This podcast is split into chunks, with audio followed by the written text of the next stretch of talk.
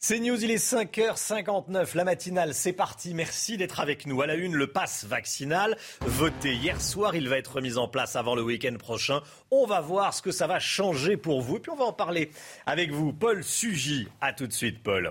Des signaux qui vont dans le bon sens. La vague Omicron commence à se tasser. C'est ce qu'indique l'analyse des eaux usées. Objectif, union des droites pour Éric Zemmour. Quelle est sa stratégie Nous avons des informations, on verra ça. Avec vous, Gauthier Lebret. A tout de suite, Gauthier. Une jeune fille agressée par 10 individus à Nantes pour un vol de téléphone portable. Ça s'est passé ce week-end. La délinquance est-elle en train d'augmenter à Nantes Reportage dans ce journal. Et puis on relaye ce matin l'appel de la mère du petit Joseph qui attend une greffe de moelle osseuse. Vous entendrez son témoignage. Ce n'est plus qu'une question de jour. Le gouvernement veut voir le pass vaccinal entrer en vigueur le plus vite possible après l'adoption définitive du projet de loi hier soir à l'Assemblée nationale après deux semaines de débat, Chana. Et oui, le Parlement a voté 215 voix pour, 58 contre, un vote qui ne fait pas l'unanimité. Deux recours au Conseil constitutionnel sont prévus à gauche. Sibylle de lettres. Ne dites plus passe sanitaire, mais passe vaccinal. Les députés ont voté définitivement le texte hier soir. Désormais, seul un parcours vaccinal complet ou un certificat de rétablissement du Covid de moins de six mois permettront d'activer ce passe. Fini donc les tests à répétition. Sont concernés les plus de 16 ans. Pour les enfants de 12 à 15 ans, rien ne change. Les lieux concernés restent également les mêmes. Cinéma, musées, restaurants ou encore les trains. Seule exception, les établissements de santé. Ils resteront accessibles pour une consultation ou pour rendre visite à un proche sur présentation d'un pass sanitaire valide. Ce vote à l'Assemblée a aussi levé quelques zones d'ombre. Sur les contrôles d'abord, les députés ont réintroduit la possibilité de contrôler l'identité des propriétaires du pass en cas de doute. Les contrevenants s'exposent à 45 000 euros d'amende et une peine d'emprisonnement pouvant aller jusqu'à trois ans. Ils ont aussi voté la mise en place d'une amende administrative en cas de non-respect des règles du télétravail en entreprise. Le pass vaccinal, beaucoup de réactions euh, politiques. Marine Le Pen était l'invitée du 20h de TF1 hier soir. Écoutez ce qu'elle en dit. On a euh, dit aux Français que le pass euh, sanitaire empêchait la contamination. C'est ce qu'on leur a dit. Euh, je note juste que euh, depuis le mois de juillet, il y a eu 7 millions de Français contaminés. Donc je pense que le pass euh, sanitaire, enfin le vaccin empêche en partie les formes graves et c'est déjà bien, c'est déjà très bien. Mais Donc il les scientifiques pas la contamination. D'ailleurs, je veux dire, les scientifiques ont tort. C'est très important, Madame Le Pen. Non, non, mais les scientifiques aujourd'hui, non, non, mais pardon, les scientifiques aujourd'hui ne disent pas que le, vaccin, que le fait d'être vacciné empêche d'attraper le Covid ou de le transmettre.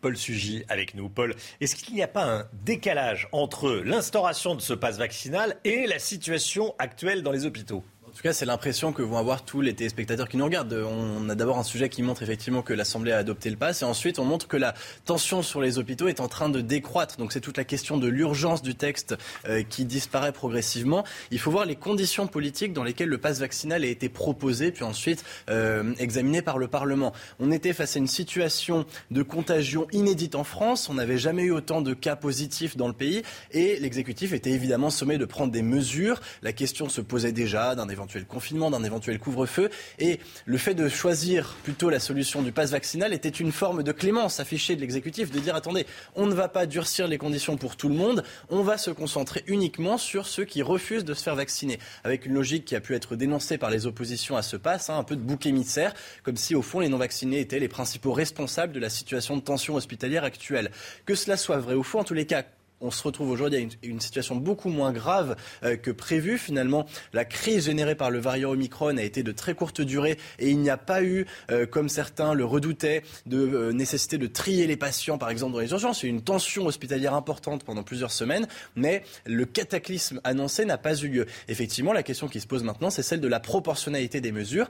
Les non-vaccinés, à partir de la promulgation de ce texte définitive, n'auront plus accès à un certain nombre de lieux ou d'espaces de la vie commune. Est-ce que, au fond, cet emmerdement euh, maximal est justifié par la situation actuelle? Merci beaucoup, Paul Sugy. Nous devrons sans doute vivre pendant des années avec un virus très difficile à éradiquer. C'est ce que dit ce matin Albert Bourla, qui est le PDG de Pfizer. Il le dit dans le Figaro ce matin, Chana. Il estime un retour à la vie normale à partir du printemps grâce aux tests, aux vaccins et à Paxlovid, un traitement à prendre à la maison. Paxlovid qui arrivera en janvier dans les pharmacies et sera prescrit aux personnes positives à risque avec pour objectif donc de désengorger les hôpitaux. Est-ce qu'on s'approche de la fin de la vague Omicron? C'est en tout cas euh, ce qui semble se produire. Martin Blachier, euh, le docteur Martin Blachier, a tweeté. Il s'appuie sur les dernières analyses des eaux usées. Vous savez, le réseau Aubépine. Oui, elle révélerait une baisse générale des contaminations partout en France. Alors qu'en est-il réellement? On fait le point avec Sophia Dolé. C'est peut-être via l'analyse de nos eaux usées que nous viendrait la bonne nouvelle la possible fin de la vague Omicron. Sur les réseaux sociaux, Martin Blachier l'annonce. Ça baisse partout en France dans les eaux usées. C'est clairement la fin de la vague Omicron. Il faut changer d'attitude face à ce virus et normaliser la vie des Français, comme le font les autres démocraties éclairées. L'épidémiologiste se base sur les données récoltées par le réseau Aubépine, l'observatoire épidémiologique dans les eaux usées. Les dernières cartes publiées affichent une tendance à la baisse des traces de Covid-19 un peu partout en France. Ça indiquerait que le taux de contamination commencerait à baisser et que par la force des choses, puisque déjà l'impact hospitalier était faible, heureusement, eh bien, ça descendrait. Une baisse du taux de contamination qui commence à apparaître dans les chiffres. Avec près de 278 000 cas positifs recensés hier, c'est 6% de moins que dimanche dernier.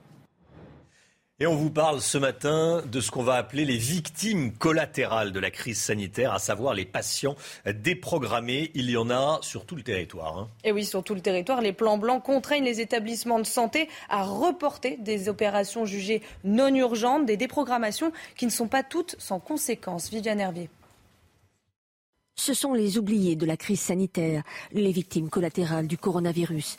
Leur opération ou examen, jugés non urgents, ont été déprogrammés afin de permettre aux hôpitaux de gérer l'afflux de patients Covid. C'est le cas de Nathalie, victime d'une fracture vertébrale au mois de novembre et dont l'opération a été annulée en décembre. Ça signifie bah, beaucoup de choses, perte de chance, douleur. Euh, ça fait deux mois que j'ai un corset en fer. Étant atteinte de spondylarthrite ankylosante, je risque que mes vertèbres se soudent entre elles et qu'on ne puisse plus rien faire. J'en veux aux gens qui sont en, réanimation qui n'ont pas fait leur vaccin parce qu'ils prennent des places de gens comme nous, immunodéprimés, qui ont besoin d'intervention.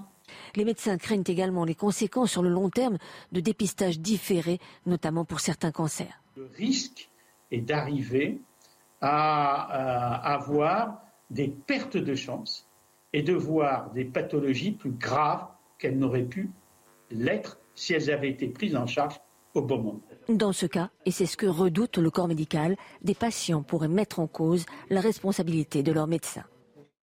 Écoutez bien, si vous avez des enfants scolarisés, nouvelle journée de grève en vue dans les écoles après la mobilisation de jeudi dernier. Les euh, syndicats veulent continuer leur opération. Et un syndicat appelle donc à une nouvelle journée de mobilisation ce jeudi. Il dénonce toujours la lourdeur des protocoles sanitaires dans les écoles. Plus de 4 milliards d'euros de nouveaux investissements étrangers en France. L'annonce est faite par l'Elysée. La somme de ces investissements servira à 21 nouveaux projets qui permettront de créer, euh, selon l'Elysée, 10 000 emplois. Le président de la République va d'ailleurs faire un, un déplacement sur ce thème des investissements étrangers cet après-midi en Alsace. Objectif, union des droites pour Éric Zemmour. Il sera d'ailleurs le week-end prochain dans les Alpes-Maritimes chez Éric Ciotti et David Lisnard. Gauthier Lebret, c'est vous qui suivez Éric Zemmour eh, pour la rédaction de, de, CNews. Le candidat Reconquête cherche à faire redécoller sa campagne et à remonter dans les sondages. Hein. C'est ça sa stratégie Absolument, Romain. Alors sa candidature repose sur l'union de l'électorat de Marine Le Pen avec celui des Républicains. Et vous l'avez dit, il va multiplier les déplacements symboliques. Le week-end dernier, il était dans le nord de la France, dans les Hauts-de-France, région de Xavier Bertrand et bastion électoral de Marine Le Pen. Et le week-end prochain, il sera donc à Nice et Cannes, terres électorales d'Éric Ciotti et de David Lisnard. Dans l'entourage du candidat, on fait le pari de l'effondrement de Valérie Pécresse dans les sondages. Certains la voient même terminer derrière Jean-Luc Mélenchon avec un électorat qui l'abandonnera en faveur d'Emmanuel Macron ou d'Éric Zemmour. C'est la fameuse théorie de l'élastique expliquée dans les colonnes du Figaro par un proche du président de la République et reprise par l'entourage d'Éric Zemmour. Chaque candidat essaye d'élargir au maximum, tel un élastique, sa base électorale, sauf que Valérie Pécresse est à la limite du craquage, estime un conseiller de l'Élysée, et c'est ce qu'on pense aussi du côté d'Éric Zemmour. Valérie Pécresse, qui est d'ailleurs moquée dans l'entourage d'Éric Zemmour, quand dans une émission de télévision, elle est incapable de faire la différence entre Éric Zemmour et Eric Ciotti, j'avais mal pour elle. Voilà ce qu'on m'a confié dans l'entourage du euh, candidat. Éric Zemmour va continuer les appels du pied à l'électorat républicain, et notamment celui qui s'est engagé pour Eric Ciotti. Les deux hommes échangeaient encore régulièrement il y a euh, quelques semaines. Après avoir repris l'un de ses slogans, Éric Zemmour reprend désormais l'une de ses propositions. Il signe une tribune dans les colonnes du Figaro 24 heures après celle du député des Alpes-Maritimes pour la baisse des droits de succession, des impôts sur la mort, selon Éric Zemmour, expression employée par Éric Ciotti lors du Congrès des Républicains. Merci beaucoup Gauthier pour toutes ces informations. Euh, restez avec nous. Gérald Darmanin, le ministre de l'Intérieur, soupçonne un groupe de militants d'extrême droite d'avoir fait des saluts nazis lors des manifestations anti-pass ce week-end. Sur cette photo euh, prise pendant cette manifestation, on voit euh, la plupart des membres du cortège avec le ou les bras tendus. Regardez à présent la vidéo. Quand on regarde la vidéo, il y a doute puisqu'il s'agirait plutôt, il s'agirait plutôt d'un clapping, vous savez, ce rituel de supporters pour applaudir une équipe. Une enquête va être menée le ministre donc de l'Intérieur euh, l'a diligenté. À Nantes, une tentative de vol tourne au drame, Chana. oui, dans la nuit de samedi à dimanche, une dizaine d'individus ont agressé une jeune femme pour lui voler son téléphone portable. Pour la défendre, son ami a tenté de s'interposer. Il a reçu un coup de couteau au visage et souffre d'une coupure de 5 cm sur la joue. Les explications de Yann Effelé. En pleine nuit, peu après 1h du matin hier, au cœur du centre-ville de Nantes, pas moins de 10 personnes s'en prennent à une jeune femme. Selon les informations recueillies par Ouest France, ils cherchent à lui voler son téléphone. Elle est accompagnée d'un ami qui s'interpose à la bande. Il reçoit un coup de couteau qui le blesse au visage. Des actes violents qui n'ont rien d'exceptionnel dans cette ville, selon ce syndicaliste. C'est un, point quand même, un gros point de deal euh, qui rayonne dans tout l'ouest de la France. Donc ça fait partie des bases arrières. On a quelques cités euh, et quartiers où justement il y a des, bases arrières de deal. Et puis aussi, euh, il faut le dire, donc il y a, eu euh, une immigration clandestine qui arrive et qui s'installe dans les centres-villes et qui doit entre guillemets vivre. Et donc elle, elle vit aussi de deal. Jeudi, c'est une attaque au marteau par quatre agresseurs qui étaient signalés dans le même quartier. Des Nantais qui en réalité en ont ras-le-bol depuis ces dernières années, qui ne peuvent plus sortir dans certains quartiers à certaines heures quand on est un Nantais et quand on est une Nantaise notamment, ce n'est pas normal qu'il y ait un certain nombre de quartiers à Nantes qui soient de véritables coupe-gorge où règne l'insécurité, où règne la délinquance. Pour ces deux agressions différentes, les policiers ont à chaque fois identifié des suspects qui ont été interpellés. Voilà, agressés par une dizaine de personnes pour une histoire de téléphone portable. Ça se passe dans Nantes. Le régulateur de l'énergie va surveiller les fournisseurs d'électricité. C'est l'annonce faite par le président de la commission de régulation de l'énergie, la Creux, comme on dit, Jean-François Caranco, qui était euh, l'invité de Jean-Pierre Elkabach hier soir dans Repère sur CNews. Et il promet de dénoncer les fournisseurs qui ne respectent pas les conditions de vente et donc qui s'écartent de l'intérêt du consommateur. Écoutez-le, il était donc l'invité de CNews hier soir. Les dispositions sont prises au sein de la Creux pour les surveiller de près. Et ça sera un petit peu Nemanchem, j'aime pas cette expression, mais celui qui s'écartera de l'intérêt du consommateur, je le dirai personnellement et fortement. Même ici. Même ici. Pour savoir, il a une rente indue. Le pass vaccinal, on le voyait au début du journal, il devrait être euh, mis en place normalement avant le week-end prochain.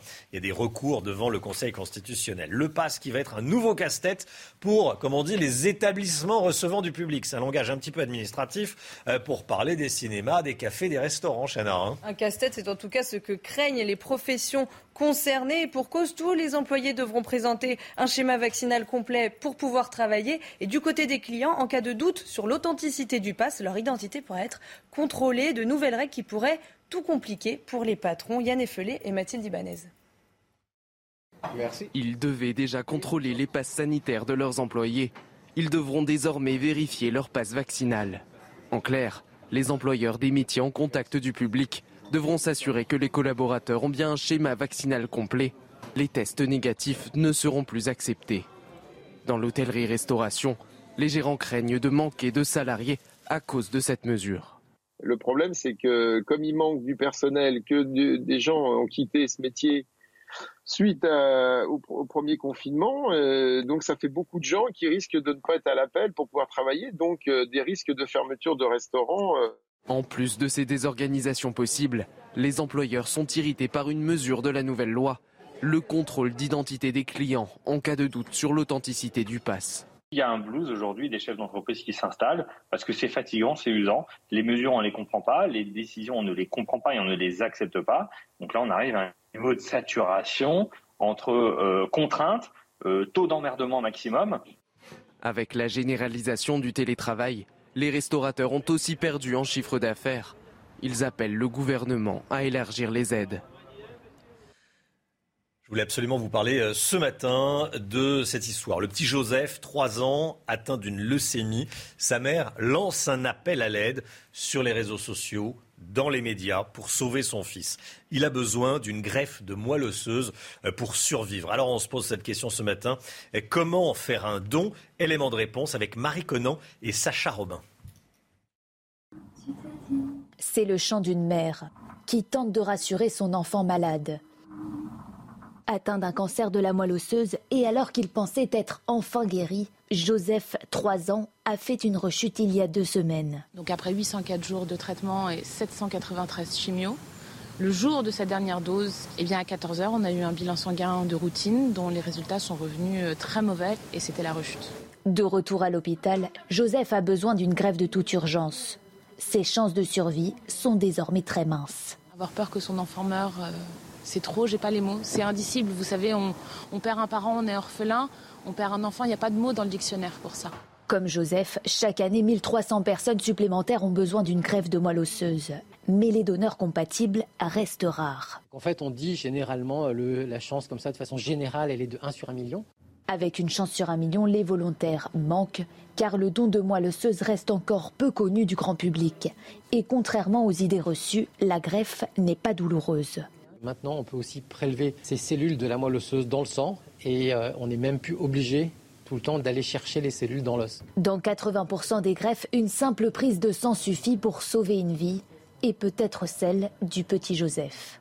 Voilà, on va continuer à, en parler tout au long de la matinée et puis on y reviendra à 8h30, 8h40 avec, euh, avec le docteur Brigitte Millot. Et si vous voulez faire un don ou vous renseigner sur le don de, moelle osseuse, euh, regardez, vous allez sur agence trait d'union, c'est un trait d'union, oui, euh, biomédecine.fr.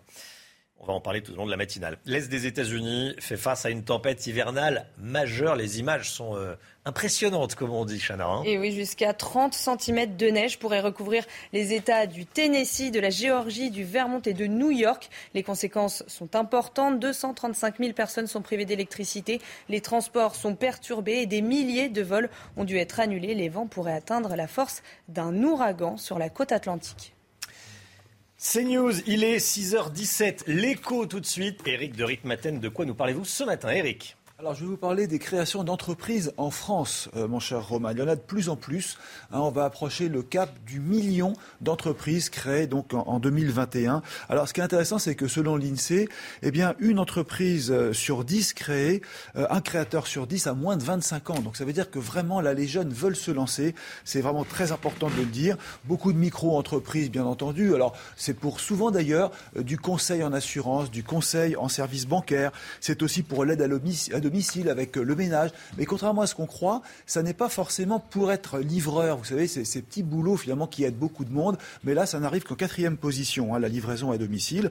Alors, aussi important à dire, c'est que l'esprit start-up, c'est-à-dire vraiment se lancer, créer sa boîte, c'est vraiment aussi quelque chose d'extrêmement important. Les Français commencent à comprendre que créer une entreprise, ça peut être un remède contre le chômage. Donc c'est un mouvement général hein, qui, s'amplifie. D'ailleurs, aujourd'hui, le président de la République, euh, Emmanuel Macron, va revenir, vous savez, sur les investissements dans les entreprises et notamment les investissements internationaux, c'est la fameuse opération Choose France qui a lieu chaque année. Bon, cette année, malheureusement, elle n'aura pas lieu à Versailles comme c'était le cas depuis plusieurs années à cause du Covid, mais tout de même, il va annoncer des investissements massifs, 3 milliards et demi d'investissements l'an dernier et encore plus cette année. Il y a 20 nouveaux projets. Il y a l'ancienne euh, entreprise Kodak qui euh, s'appelle Eastman, c'est une scission en fait qui va investir massivement en France dans les nylons. Vous avez euh, BASF, l'allemand aussi, et puis Pfizer. D'ailleurs, dans le Figaro ce matin, il y a une interview très intéressante de son président. 500 millions d'euros pour renforcer son pôle de Mourinx dans le sud-ouest pour un vaccin anti-Covid, un médicament anti-Covid. Enfin voilà, on voit vraiment que le mouvement en faveur des entreprises se renforce. Et puis surtout, ce qui est intéressant, c'est que la France est de plus en plus accueillante, dit notamment bah, le président de Pfizer. On sent que les choses changent, les portes s'ouvrent. Maintenant, reste à savoir si, bien entendu, ça aura un impact sur le long terme, parce qu'il y a toujours la question des charges qui reste importante. Là, c'est une question qui est sur plusieurs années, bien entendu, qui reste à résoudre. Merci Eric. Il est 6h19, restez bien avec nous. À 6h30, euh, on va vous raconter une histoire, l'histoire d'une euh, professeure qui a dû être exfiltrée de son collège de Trappes dans les Yvelines. Pourquoi? Parce qu'elle a été victime d'une fatwa, une véritable fatwa euh, numérique. Elle a été accusée à tort de racisme c'est elle qui a dû quitter euh, le collège. On vous raconte cette histoire. Restez bien avec nous sur CNews. A tout de suite. Rendez-vous avec Pascal Pro dans l'heure des pros, du lundi au vendredi de 9h à 10h30. Le sport et les dernières images de Novak Djokovic qui a atterri cette nuit à Dubaï, Chana. Et oui, après avoir été expulsé de l'Australie, le numéro 1 mondial ne pourra pas défendre son titre du Grand Chelem à cause de son statut vaccinal. La Cour fédérale du pays a annulé son visa après 11 jours de bataille judiciaire mêlant politique et diplomatie. Allez, et puis du foot avec Marseille et Lille qui se sont neutralisés un partout hier soir au Vélodrome. Et oui, en clôture de la 21e journée de Ligue 1 en supériorité numérique pendant une heure, les Marseillais ont buté sur des Lillois solides défensivement. Les Olympiens n'ont plus gagné dans leur stade depuis le 28 novembre dernier. 6h26, bienvenue à tous. Le temps tout de suite et on commence avec la météo des neiges. Regardez. 6h27, le temps avec vous, Alexandra Blanc. Vous nous emmenez tout d'abord en Floride. Oui, on prend la direction de Naples, située dans le sud-ouest de la Floride, avec donc, regardez, ces nombreuses tornades qui ont touché les habitations. On a eu des dégâts et des tornades donc impressionnantes. C'est la saison, hein, c'est la période. Actuellement, nous avons de nombreuses tornades. C'était donc aux États-Unis, en Floride, dans le sud-ouest plus exactement. Alors en France, on a un temps très très nuageux. On est toujours sous l'influence de cet anticyclone et donc, conséquence, l'anticyclone d'hiver a tendance à plaquer les nuages au sol. C'est pourquoi le temps est très nuageux on a des brouillards localement givrants actuellement le long de la Garonne ou encore en remontant vers le Val de Saône et le plateau de Langres. On retrouve en revanche un temps beaucoup plus lumineux autour du golfe du Lion avec le maintien du Mistral et de la Tramontane. Dans l'après-midi, très peu d'évolution, toujours un temps bien brumeux, bien nuageux sur les deux tiers du pays. On retrouve quelques trouées, quelques éclaircies entre les Hauts-de-France et la pointe du Cotentin. Côté température, il fait froid ce matin. Couvrez-vous, moins 5 degrés en moyenne à Grenoble ou encore à Aurillac. Un petit peu plus de douceur à Paris avec 5 degrés dans l'après-midi. Température à peu près conforme au normal de saison avec 8 degrés dans les rues de la capitale, 7 degrés à Lille, 7 degrés également dans le sud-ouest et vous aurez tout de même 15 degrés en Corse. Suite du programme demain, très belle journée en perspective avant le retour des nuages prévu mercredi et jeudi. Un petit peu de neige en pleine et température un peu fraîche pour la saison. On restera en dessous des normales de saison à partir de mercredi. C'est News, il est 6h29. Bienvenue à tous. Merci d'être avec nous. À la une ce matin, cette histoire. Écoutez bien, une professeure de SVT a dû être exfiltrée d'un collège de Trappes dans les Yvelines suite à une fatwa numérique. Elle a été accusée à tort de racisme. Son avocat parle ce matin sur CNews. Le PDG de Pfizer nous promet, le retour à la vie normale grâce à des tests, à des vaccins et des médicaments. Peut-on vraiment parler de vie normale? On verra ça avec vous. Paul Sugy, à tout de suite Paul. Les propos d'Éric Zemmour sur la scolarisation d'enfants handicapés, on y reviendra avec Gauthier Lebret qui suit Éric Zemmour pour CNews. A tout de suite Gauthier. Et puis Paris, Paris est-elle en train de devenir une ville sale? Et laide La mairie de Paris semble commencer à prendre conscience du problème et veut tenter de redresser la barre. Mais tout d'abord, donc, cette euh, histoire dans la matinale à Trappes, dans les Yvelines. Une enseignante a été exfiltrée de son établissement après avoir été accusée, à tort, de racisme par un parent d'élève, Chana. Oui, elle a été victime d'une véritable fatwa numérique. Retour sur cette affaire avec Valérie Labonne. En décembre 2020, Stéphanie, 34 ans, professeure de sciences de la vie et de la Terre dans un collège de Trappes, donne un cours sur l'évolution à des élèves de 3e. Elle utilise un photomontage avec l'image du rappeur marseillais Soprano pour illustrer les critères d'appartenance humaine. Mais une élève y voit une comparaison raciste. Son père le dénonce alors sur les réseaux sociaux. L'enseignante croule alors sous les insultes et les menaces. Elle a eu particulièrement peur de, voir cette situation s'envenimer, être accusée, et cela dans un contexte nous étions quelques semaines après euh, l'affaire qui euh, malheureusement a, coûté la vie à M. Samuel Paty. Le parquet de Versailles se saisit de l'affaire, estimant que dans ce contexte, la professeure est en danger. Entendue par la police, elle s'est dite navrée si sa publication avait pu choquer. Le 15 novembre dernier, le parent d'élève, connu de la justice, est alors condamné à six mois de prison ferme. la peine est particulièrement lourde parce que, euh, effectivement, on est dans un contexte où aujourd'hui, euh, l'institution judiciaire a, pris conscience qu'il euh, faut protéger les enseignants. Par mesure de protection, la professeure a dû quitter Trappes. Elle est affectée dans une autre académie et attend depuis plusieurs mois que le rectorat lui donne une affectation définitive pour pouvoir construire une nouvelle vie.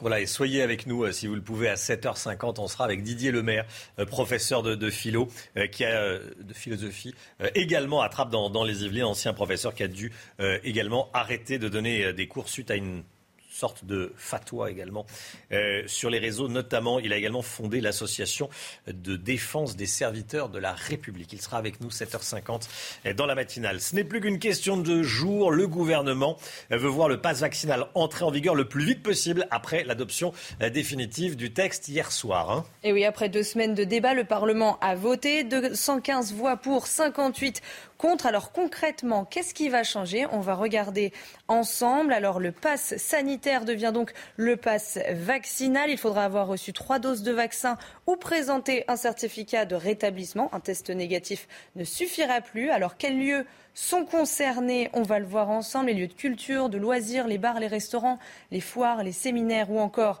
les transports. Et puis enfin, qui sera concerné? Eh bien, Le pass vaccinal concerne tous les Français de plus de 16 ans et les adolescents entre 12 et 15 ans seront toujours soumis au pass sanitaire. Et les réactions euh, politiques. Euh, à présent, celle de Jean-Luc Mélenchon, euh, qui était hier en, meeting à Nantes, meeting immersif et olfactif il y avait des odeurs, effectivement, tout le monde était masqué. Alors c'est un peu compliqué de sentir les odeurs quand on est masqué, mais l'idée euh, est intéressante. Écoutez ce qu'il a dit du pass sanitaire.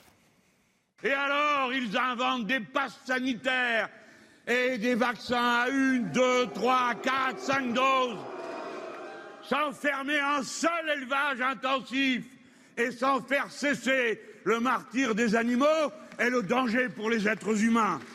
Le PDG de Pfizer ce matin dans le Figaro. Que dit-il? Nous devrons sans doute vivre pendant des années avec un virus très difficile à éradiquer. Euh, il déclare également euh, qu'il faut s'attendre à un retour à la vie normale. Mais Paul Sugy, pas à n'importe quel prix. Hein.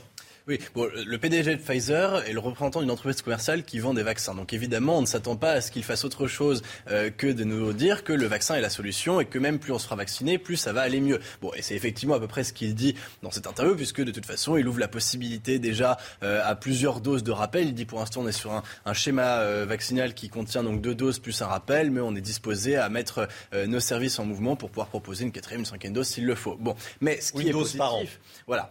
mais ce qui est positif, c'est qu'il nous explique aussi que, euh, d'après les données des différentes personnes qui travaillent pour les études chez Pfizer, le vaccin va perdre progressivement, euh, le, le, virus pardon, va perdre progressivement en virulence et que donc, effectivement, une société euh, majoritairement vaccinée pourrait ne plus être inquiétée dans ses libertés, dans son train de vie quotidien par le Covid.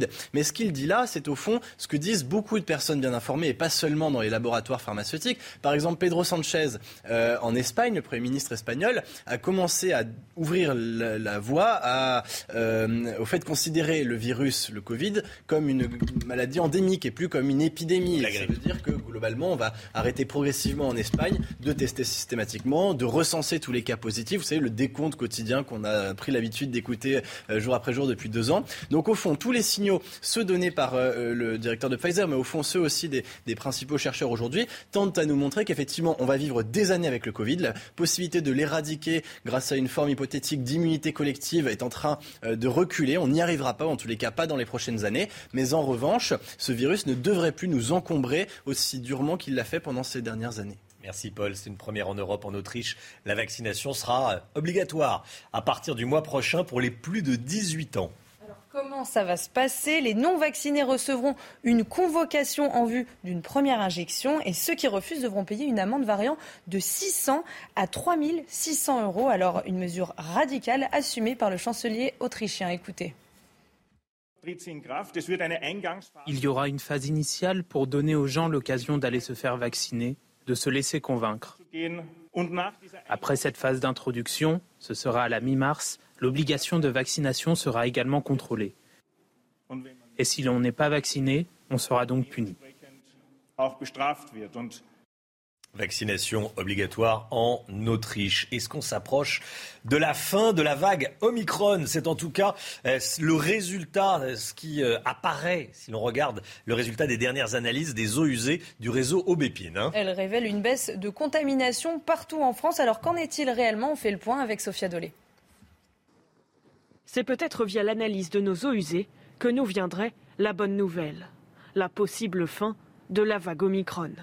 Sur les réseaux sociaux, Martin Blachier l'annonce. Ça baisse partout en France dans les eaux usées. C'est clairement la fin de la vague Omicron. Il faut changer d'attitude face à ce virus et normaliser la vie des Français, comme le font les autres démocraties éclairées. L'épidémiologiste se base sur les données récoltées par le réseau Aubépine, l'observatoire épidémiologique dans les eaux usées. Les dernières cartes publiées affichent une tendance à la baisse des traces de Covid-19 un peu partout en France. Ça indiquerait que le taux de contamination commencerait à baisser et que par la force des choses, puisque déjà l'impact hospitalier était faible, heureusement, eh bien, ça descendrait. Une baisse du taux de contamination qui commence à apparaître dans les chiffres. Avec près de 278 000 cas positifs recensés hier, c'est 6% de moins que dimanche dernier les soignants vont peut-être euh, commencer à retrouver euh, le sourire. Alors que le pic épidémique est en vue, les autorités préparent un plan pour aider les hôpitaux à faire face à un afflux de patients. Alors mais concrètement, de quoi s'agit-il? Eh bien on voit ça avec Alexis Vallée. Le plan Omicron, la nouvelle arme des autorités pour désengorger les hôpitaux et fluidifier la prise en charge des patients.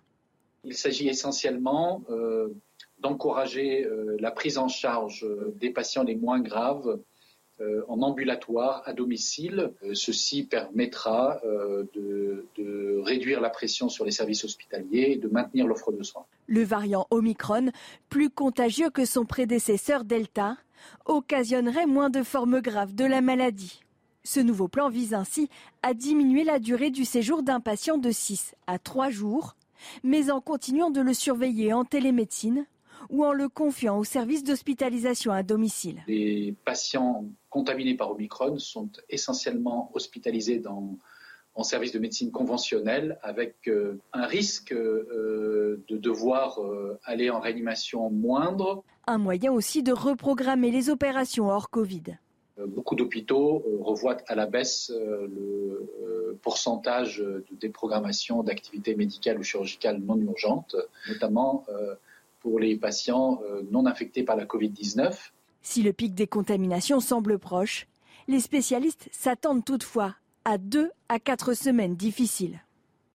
Si vous avez des enfants scolarisés, écoutez bien, une nouvelle journée de grève est en vue dans les écoles. Et oui, après la mobilisation nationale des enseignants jeudi dernier, un syndicat appelle à nouveau à une nouvelle journée de mobilisation ce jeudi. Il dénonce toujours la lourdeur des protocoles sanitaires dans les écoles. La polémique sur les enfants handicapés à l'école. Éric Zemmour a déclenché un tollé ce week-end en déclarant que les enfants handicapés euh, devraient être scolarisés dans des établissements spécialisés plutôt qu'avec les autres élèves. Il a surtout dénoncé l'obsession de l'inclusion. Gauthier Lebret, c'est vous qui suivez euh, Éric Zemmour. Comment tout ça a commencé? Expliquez-nous. Alors ça se passe lors d'un échange euh, lors du week-end dernier dans le nord de la France avec des professeurs acquis à la cause d'Éric Zemmour. Ils ont signé une tribune en sa faveur. Une enseignante l'interpelle sur la question du handicap à l'école et sur le manque de moyens pour correctement accueillir euh, ses enfants. Éric Zemmour, vous l'avez dit Romain, explique donc qu'il faut privilégier des centres spécialisés à l'école traditionnelle et en finir avec l'obsession de l'inclusion. C'est le choix de ce terme obsession qui va participer à déclencher euh, la polémique. Toute la classe politique va réagir. Éric Zemmour est jugé une nouvelle fois trop brutal. Damien Abad, le président du groupe LR à l'Assemblée, demande des excuses. Marine Le Pen parle de ligne rouge. Sophie Cluzel, la secrétaire d'État chargée des personnes handicapées, dénonce une déclaration pitoyable. Même Emmanuel Macron fait fuiter une réaction. On ne peut pas se prétendre amoureux de la France et nier à ce point ce que nous sommes.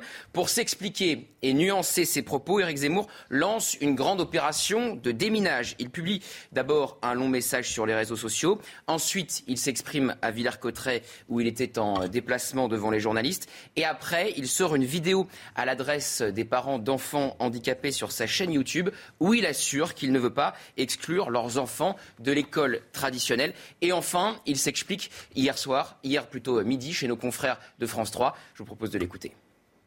En fait, j'ai discuté avec beaucoup de familles. Avant, je ne dis pas ça, je ne sors pas ça comme ça. Et effectivement, qu'est-ce qu'elles me disent, toutes ces familles? Elles me disent qu'il y a, par exemple, des, gens, des enfants qui ont euh, euh, un handicap physique. Et ceux-là, euh, ils sont le plus souvent à l'aise avec les autres enfants, même si ça pose quelques problèmes. Mais bon. Et puis, il y a des enfants qui ont un handicap mental.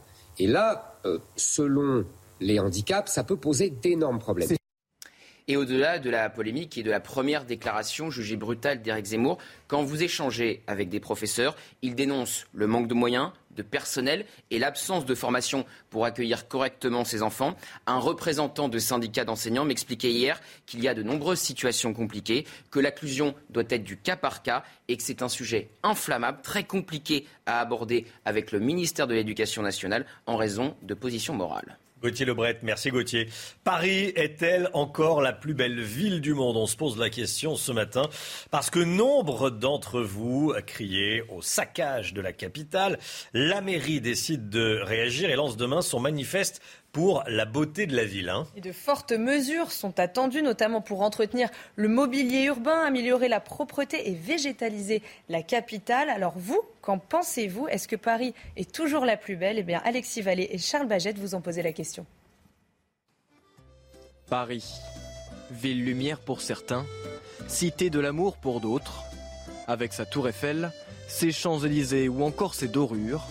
Mais Paris possède une face cachée. Paris est la plus belle ville du monde, mais elle est très sale. Pas mal de déchets dans les rues qui ne sont pas forcément ramassés. Le mobilier urbain abominable. Il y a des dizaines de rats juste ici sur le parvis Notre-Dame. Dès qu'on y va le soir, vous voyez des dizaines et des dizaines de rats qui courent partout. Euh, donc euh, forcément, c'est euh, très peu, c'est très peu sain.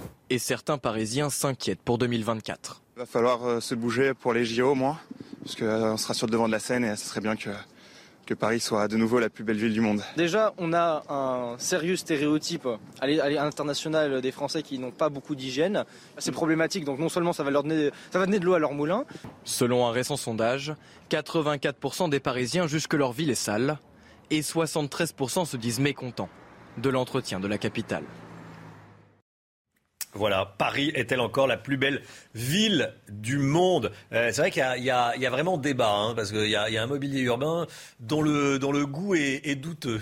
Ce qui est frappant, en fait, c'est qu'on a l'impression que la logique aujourd'hui euh, de gestion de la capitale est toujours orientée vers le provisoire. Euh, c'est fascinant de voir que le mobilier urbain est fait pour durer 1, 2, 3 ans, alors qu'à côté de ça, les fameux, par exemple, bancs du Paris romantique dont on a longtemps débattu, c'est des bancs qui ont tenu un siècle. C'est-à-dire qu'on a l'impression vraiment que la, la durée de vie des aménagements urbains et des équipements euh, pensés par euh, la municipalité mmh. est de plus en plus faible, comme si on n'avait plus l'ambition de vouloir marquer durablement l'histoire de la ville. Oui, dans la presse hier, je crois que c'est dans le JDD ou dans, le Parisien, des photos de blocs de pierre pour empêcher les, Parisiens de se, garer autour du Panthéon. On se demande ce que ça fait là.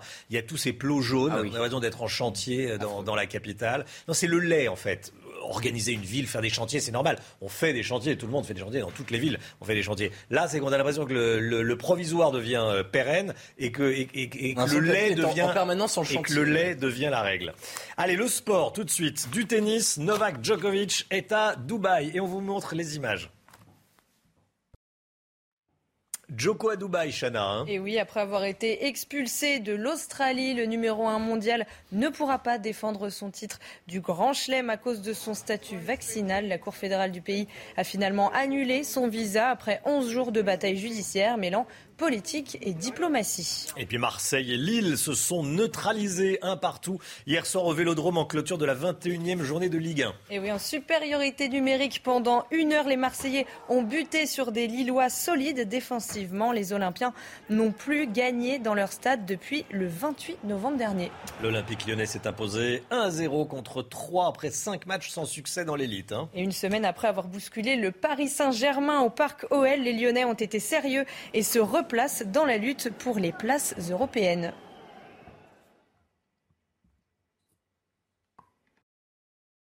Sans musique, réveil en musique comme tous les matins. On écoute ce matin le titre Quelques mots de Malik Judy avec, avec Isabella Gianni. Écoutez.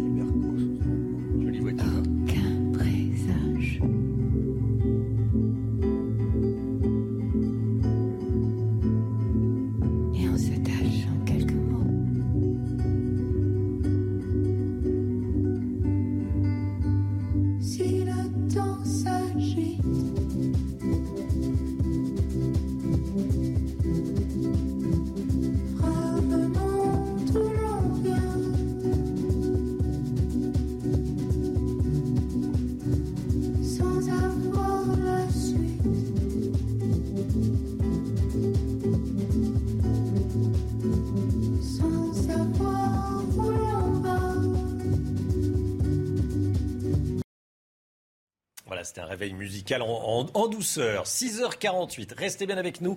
Dans un instant, la politique avec Paul Sugy. On va revenir sur le pass vaccinal. Le texte a été définitivement euh, voté. Le pass vaccinal qui devrait être euh, mis en place avant la fin de la semaine. On vous dit tout dans un instant. Restez bien avec nous sur CNews. À tout de suite.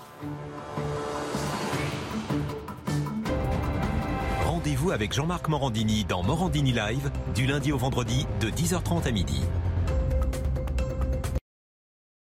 C'est News, 6h53, la politique avec vous, Paul Sugy. Après 15 jours de débat parlementaire, le pass vaccinal vient d'être adopté définitivement par l'Assemblée nationale. Cette mesure vous paraît en rupture avec la politique sanitaire qui était menée jusqu'ici par les autorités? Oui, au fond, Romain, c'est la fin discrète et sans tambour du fameux triptyque hein, qui nous avait accompagnés jusqu'ici et depuis deux ans. la fameuse stratégie du gouvernement, euh, vous savez, tester, alerter, protéger. Jusqu'ici, l'objectif assumé était d'empêcher une trop forte circulation du Covid. Euh, il ne fallait pas euh, qu'il circule trop rapidement. Donc, on avait mis en place d'abord un confinement, puis ces nombreux avatars, couvre-feu, etc. Les gestes barrières, le port du masque dans l'espace public, etc. Et puis ensuite, la vaccination. On a longtemps cru que c'était un outil aussi de protection contre l'infection au Covid. Si on était vacciné, on était non seulement euh, plus contaminant, mais en plus on avait moins de risque d'être infecté au Covid. Finalement, aujourd'hui, l'instauration du pass vaccinal, donc qui supprime la possibilité de se rendre dans un certain nombre de lieux publics avec un seul test négatif, il faudra maintenant obligatoirement être vacciné pour y accéder, eh bien met fin à cette logique puisque l'on considère qu'au fond, le but n'est pas d'abord d'empêcher la circulation du virus, mais de prémunir les personnes qui seraient éventuellement infectées par ce virus dont on ne maîtrise plus mmh. beaucoup euh, les contaminations, de contracter des formes graves. L'objectif paraît un petit peu anachronique compte tenu évidemment du calendrier sanitaire. La vague annoncée qui devait être un tsunami, je ne me souviens même plus des mots cataclysmiques employés par le ministre de la Santé il y a encore quelques semaines au moment justement de proposer l'instauration de ce pass vaccinal. Eh bien, ce tsunami annoncé n'a pas eu lieu. Les services euh, d'urgence et de réanimation réanimations ont été effectivement euh, très largement sollicitées, mais il n'y a pas eu les situations euh, catastrophiques promises. Aujourd'hui, on entame une lente décrue du nombre de contaminations, surtout ce qui est le plus important, du nombre de patients hospitalisés pour des formes graves. Eh la brutalité de ce passe vaccinal et des débats parlementaires qui l'ont entouré peut paraître un petit peu en rupture par rapport au contexte sanitaire actuel. Hier soir à l'Assemblée, 215 députés ont voté pour l'instauration de ce passe vaccinal et 58 ont voté contre. C'est aussi la douzième fois que le Parlement est consulté sur les restrictions sanitaires adoptées par l'exécutif.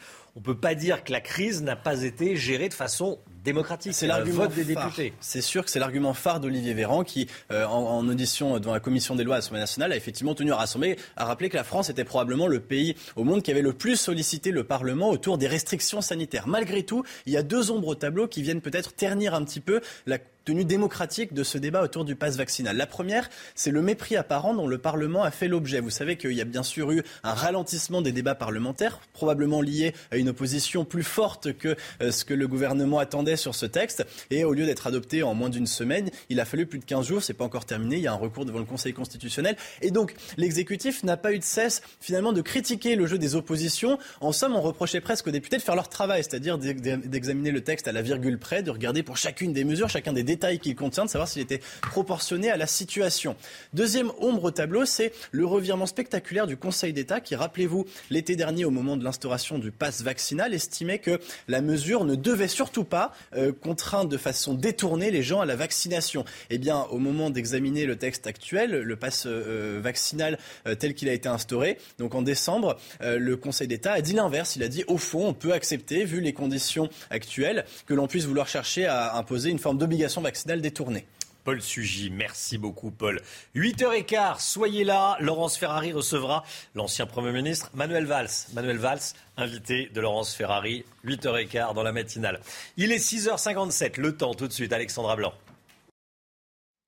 Alexandra, grand beau temps en montagne. Hein oui, ça dure déjà depuis quelques jours. Conditions météo très agréables du côté de Samoins, notamment situé en Haute-Savoie. Regardez ces images prises hier dans le courant de la journée avec d'excellentes conditions météo. Le ciel était parfaitement dégagé. Côté température, c'est un petit peu frais. Hein. Il faut se couvrir, surtout si vous aimez euh, skier. Donc d'excellentes conditions météo à la montagne tout au long de la semaine. Alors ce matin, le temps est brumeux, nuageux, localement quelques bandes brouillard givrant le long de la Garonne ou encore en remontant euh, vers le Val de Saône ou encore sur le plateau de Langres. Plein soleil dans le sud avec le maintien du Mistral et de la Tramontane. Dans l'après-midi, très peu d'évolution avec cet anticyclone qui a tendance à plaquer les nuages au sol. Beaucoup de nuages sur les trois quarts du pays. Localement, un petit peu de brouillard, toujours sur les mêmes régions, entre le sud-ouest, les régions centrales ou encore le nord. Maintien du vent en Méditerranée avec donc le retour du soleil. Côté température, c'est hivernal ce matin. Moins 4, moins 5 degrés, moins 5 degrés à Aurillac ou encore du côté de Grenoble. Et dans l'après-midi, les températures resteront plutôt douces sous les nuages au nord. 8 degrés en moyenne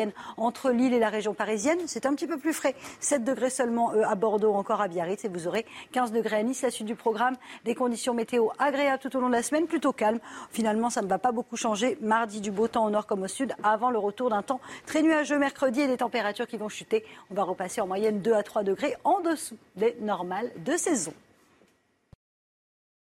C'est News, il est 6h59. Bienvenue à tous et merci d'être avec nous. On est le lundi 17 janvier. Écoutez bien, nous allons bientôt reprendre une vie normale, dit le PDG de Pfizer euh, ce matin dans le Figaro. Et il ajoute une vie normale grâce à des tests, des vaccins et des traitements. Une vie normale donc encore longtemps marquée par le virus. On va en parler avec Prisca Thévenot, bonjour, porte-parole de La République En Marche, et avec Gaëtan Dussauzé, conseiller régional RN d'Île-de-France. Bonjour, et à tout de suite, tous les deux.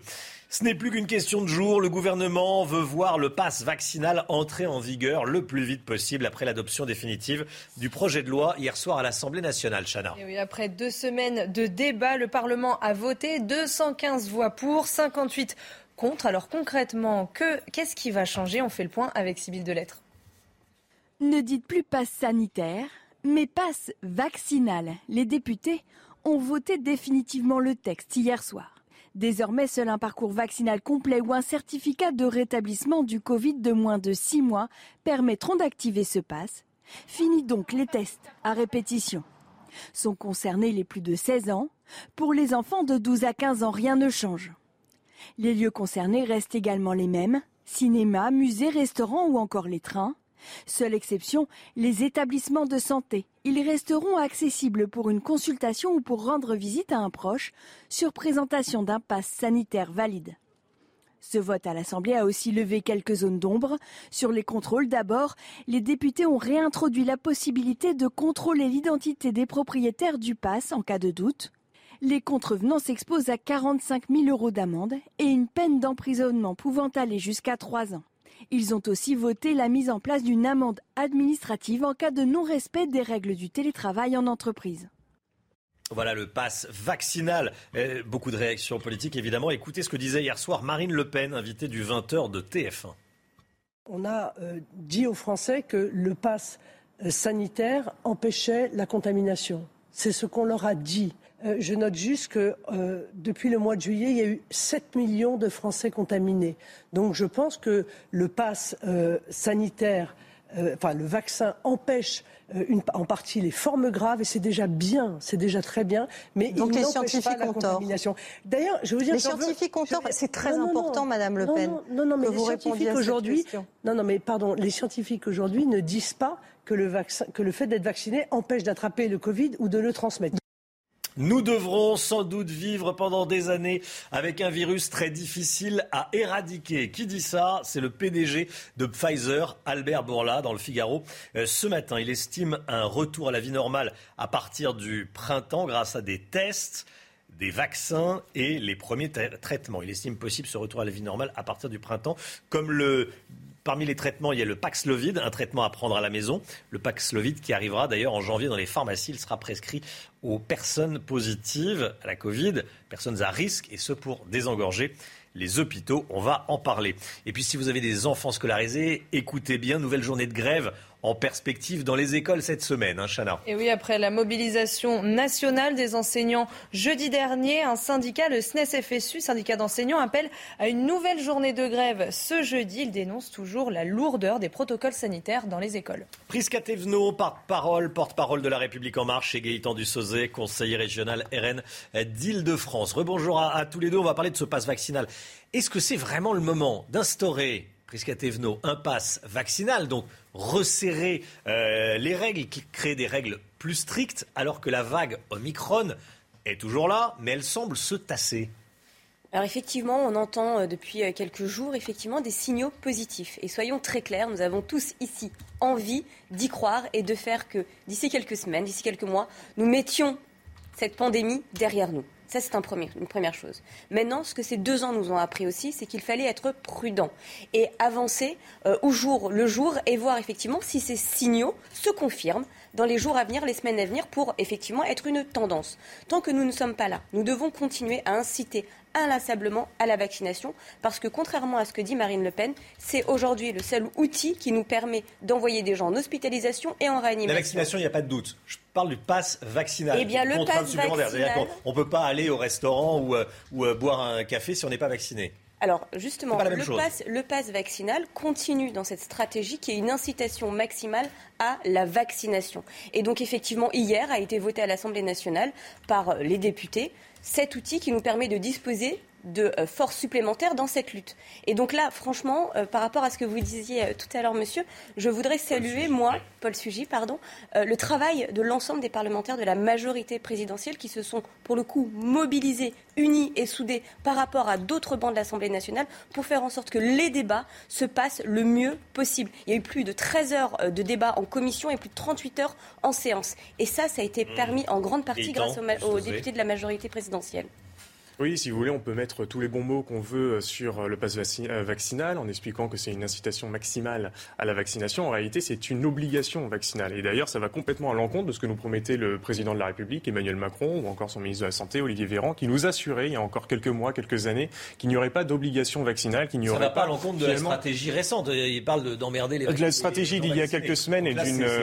Bien sûr, vous avez parfaitement raison. de la stratégie. Vous avez parfaitement raison de souligner et de mettre en lumière la radicalisation du président de la République et la l'hystérisation du président de la République volontaire d'ailleurs du débat autour de la crise sanitaire. Mais voyez-vous, vis-à-vis de la crise sanitaire, il y a deux choses qui sont complètement différentes. Il y a d'un côté l'immunité individuelle et de l'autre côté l'immunité collective. Si tout le monde est d'accord pour dire que la vaccination est en effet un outil essentiel et important pour créer une immunité individuelle, c'est-à-dire s'empêcher individuellement, à titre individuel, j'insiste sur ce terme, d'avoir une forme grave, de contracter une forme grave du virus, évidemment la vaccination, elle n'a peu d'effet, même aucun effet euh, sur l'immunité dite collective, celle où finalement on, on parle de la question de la, de la contamination, de la diffusion du virus. Donc ce passe vaccinal, en réalité, vous pouvez dire ce que vous voulez, mais c'est un passe qui est pleinement politique puisqu'il n'a absolument aucun effet sur la contamination, sur l'immunité collective et donc sur le recul finalement de la maladie et du virus dans nos pays.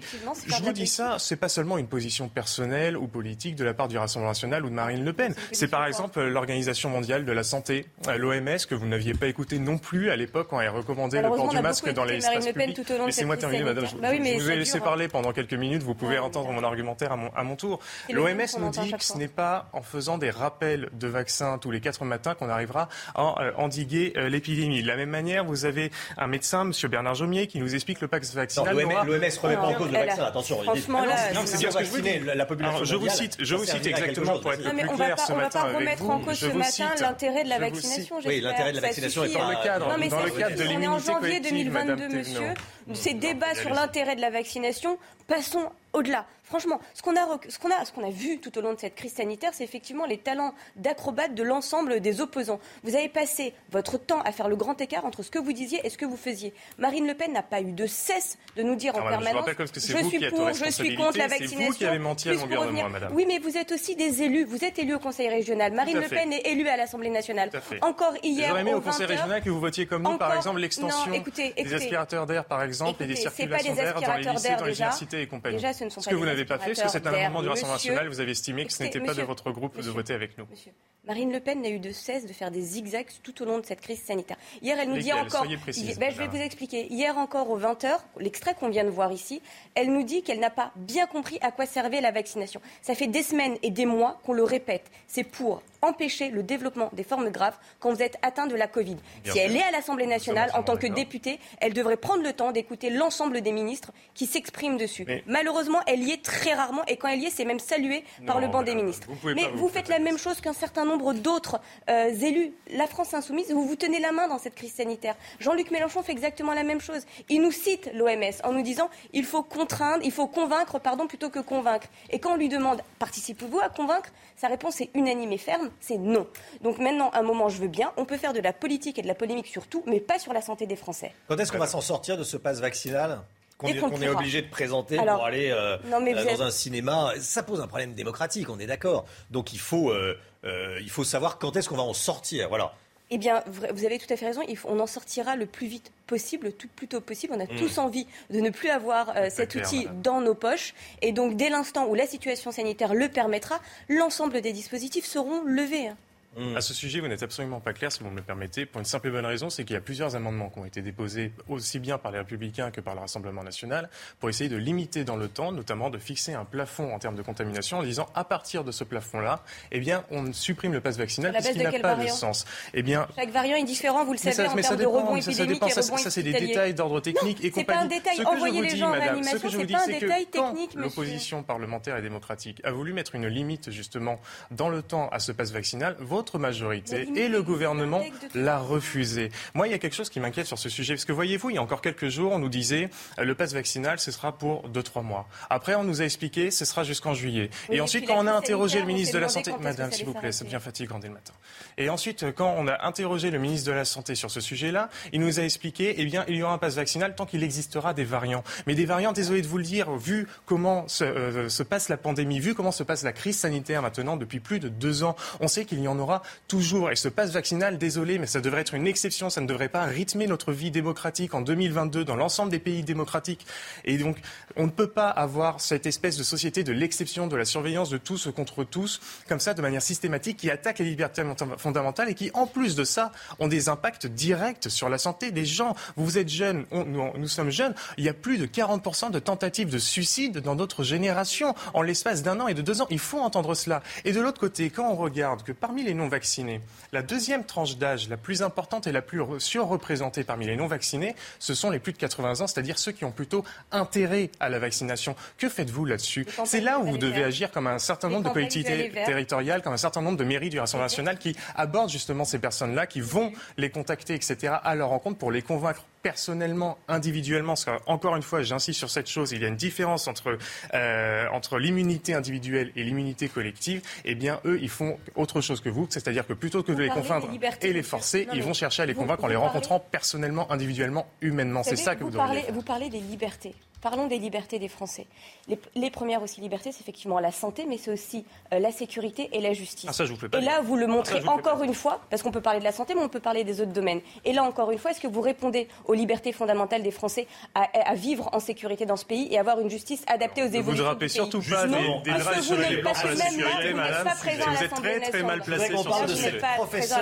On parle de cette professeure de trappe dans les Yvelines qui a utilisé une photo du rappeur Soprano pour illustrer un schéma sur l'évolution de l'humanité. Elle a été accusée de racisme, à tort évidemment, par un père d'élèves euh, qui a fini, le père, par être condamné il a fait appel pour avoir engendré ce qu'on appelle une fatwa numérique. La jeune professeure, trentenaire, est évidemment euh, traumatisée par ce qui lui est euh, arrivé. On voit le, rappeur soprano en bas à droite. Parce qu'elle répondait à des, à des élèves qui, quelques années auparavant, lui disaient Mais sur l'évolution de l'humanité, vous ne montrez que des blancs. Nous, euh, les blacks et les arabes, on ne nous voit pas. Elle a dit Bah oui, effectivement, c'est un vrai problème. Donc je vais mettre euh, un rappeur soprano. Et puis il y avait aussi Josiane Balasco et, et, le troisième m'échappe. Bon, euh, on a le sentiment que rien n'a changé depuis, depuis Samuel Paty. C'est cette professeure qui a dû être exfiltrée.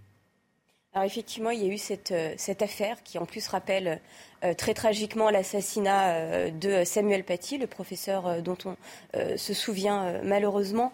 Et, et, suite à cela, il y a eu effectivement la loi séparatisme. Dans cette loi, un article précis a été mis en place, qui est un article en lien pour créer un délit d'entrave à la fonction d'enseignant. Et donc, oui, les mesures avancent, la loi évolue pour que plus jamais nous n'ayons à subir ce genre de choses. Très vite, le parquet, et vous l'avez rappelé, a été saisi, a pris cette affaire extrêmement au sérieux. Le parent d'élève, euh, si je ne m'abuse, avait été mis en garde à vue et il a été, il a été jugé. À six mois ferme, il a été jugé en novembre. et il a fait appel. Mais euh, ce qui m'interpelle, c'est que c'est la professeure qui a dû, euh, qui a dû quitter, et quitter l'établissement. Et les policiers lui ont dit, il va falloir, enfin, du, renseignement, écoutez, c'est un peu ennuyeux, il va falloir euh, que vous quittiez l'établissement. C'est-à-dire que c'est la victime qui doit partir. Comme message, il y a mieux, euh, du Saucé. Oui, tout à fait. Je trouve qu'on vit vraiment dans un monde de fous, puisque à mon avis, je, je, je n'ai pas envie de faire de scénario euh, complètement hypothétique ou autre, mais je pense qu'on n'aurait pas eu ce débat euh, aujourd'hui, ce, ce, matin, si on avait mis, euh, par exemple, le rappeur Orelsan ou un autre, ou vous avez parlé de Josène Balasco, etc. Je pense qu'on on vit dans un monde complètement de fou, où tout devient complètement lunaire. D'ailleurs, à, ce sujet, Homo sapiens, nous sommes tous, hein, vous, vous comme moi, jusqu'à aux dernières Noël. Donc je pense que le, le, le, le père de l'élève, pour le coup, aurait bien fait de suivre la classe plutôt que de l'insulter sur les réseaux sociaux en parlant d'éducation nationale de merde. Euh, je cite. Euh, en, réalité, oui, vous avez raison de souligner. Euh, sur les... Oui, oui, tout à fait. Mais vous, avez parfaitement raison de souligner le, fait qu'aujourd'hui, c'est complètement hallucinant de se dire que c'est à la victime, que c'est à l'enseignante de devoir quitter son établissement, voire même de quitter la région. C'est ce qui lui avait été recommandé aussi par les forces de l'ordre. C'est-à-dire qu'en réalité, ils ne sont pas du tout protégés face à ce genre de situation. Et là, évidemment, on doit poser la question et le lien intrinsèque avec la politique d'immigration qui est menée dans notre pays, puisque le fait que cela se passe à Trappes, c'est-à-dire dans le même département où a été euh, décapité le professeur, on en a parlé, Samuel Paty, euh, là où aussi un professeur de philosophie a été euh, harcelé, ciblé parce qu'il avait émis des critiques ou commentaires à propos de l'islam, montre que le problème n'est évidemment pas réglé et qu'il y a évidemment un lien intrinsèque avec la politique d'immigration massive. Merci à tous les deux, Gaëtan Dussaucé et Prisca Thévenot, d'être venus ce matin sur le plateau de la, matinale. On débat, on débat. L'écho tout de suite avec Eric de Ritmatin. je vous informe d'ailleurs que le professeur de philosophie Didier Lemaire sera avec nous euh, qui était professeur de philosophie à Trappes, qui a subi également, euh, qui, a dû, quitter son, lycée. Hein. Il sera avec nous à 7h50. L'écho avec vous, Eric, Eric Maten, vous voulez nous parler Vous avez un petit problème de chaise. Non, non, c'est bon. C'est réglé Vous êtes bien assis Parfait. Parfait. Euh, c'est le dynamisme de l'entrepreneuriat, l'entrepreneuriat à la française dont vous voulez nous parler ce matin. Record l'année dernière, malgré la crise, Eric. Oui, bah écoutez, on sent qu'en France, en tout cas, il y a un mouvement en faveur des entreprises, de la création de sa propre entreprise. On a battu un record, hein, un million d'entreprises créées en 2021. Et pourtant, c'est la, c'était la crise Covid. Alors, ce sont souvent des jeunes hein, de, moins de 25 ans. Il y en a un sur dix qui, qui, est vraiment très très jeune. Alors pourquoi cette progression donc de 17%, vous le voyez c'est, bah, c'est parce que tout simplement, c'est un peu le remède contre le chômage. On crée son entreprise. Alors en premier lieu, entreprise de conseil pour la finance, pour euh, les conseils bancaires, les conseils d'assurance. Deuxièmement, c'est pour ce qui concerne l'aide à domicile. Bien entendu, on crée sa propre entreprise pour, pour le ménage. On pourrait croire que c'est aussi pour les livraisons à domicile. Non, ça n'arrive qu'en quatrième position. En fait, c'est l'auto-entrepreneuriat qui vraiment connaît un boom. Il y a aussi des grosses entreprises qui se créent. Alors là, je change de registre. Hein, des investissements dans les entreprises technologiques, les start-up. D'ailleurs, BPI France euh, investit énormément dans ces petites entreprises, ces petites pousses qui deviennent grandes.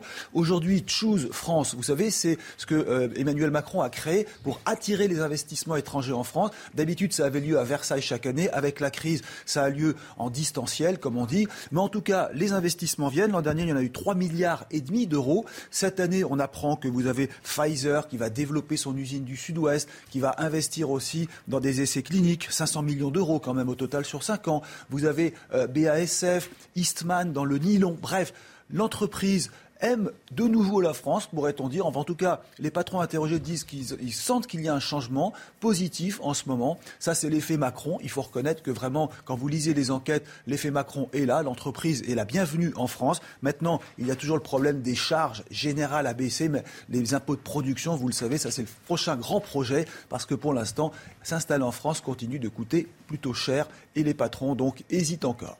Eric de Ritmaten. Du tennis tout de suite. Novak Djokovic a atterri à Dubaï. On vous montre les images.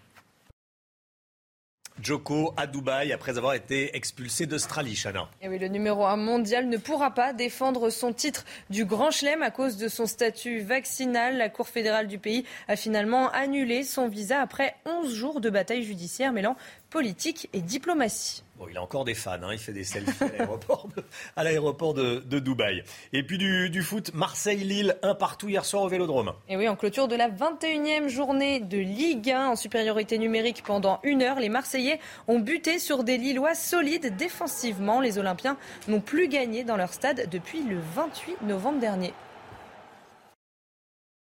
C'est News, il est 7h18. Bienvenue à tous. Merci d'être avec nous. On est le lundi 17 janvier. On accueille Pierre Chasseret. Bonjour Pierre. Bonjour Romain. Délégué général de 40 millions d'automobilistes. Un ralentisseur sur trois en France serait illégal. Vous avez bien entendu, un sur trois.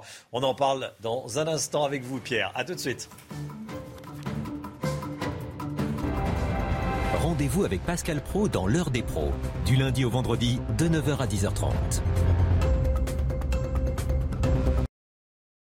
C'est News, il est 7h24. Pierre Chasseret avec nous, délégué général de 40 millions d'automobilistes. On vous parle de cette information. Écoutez bien.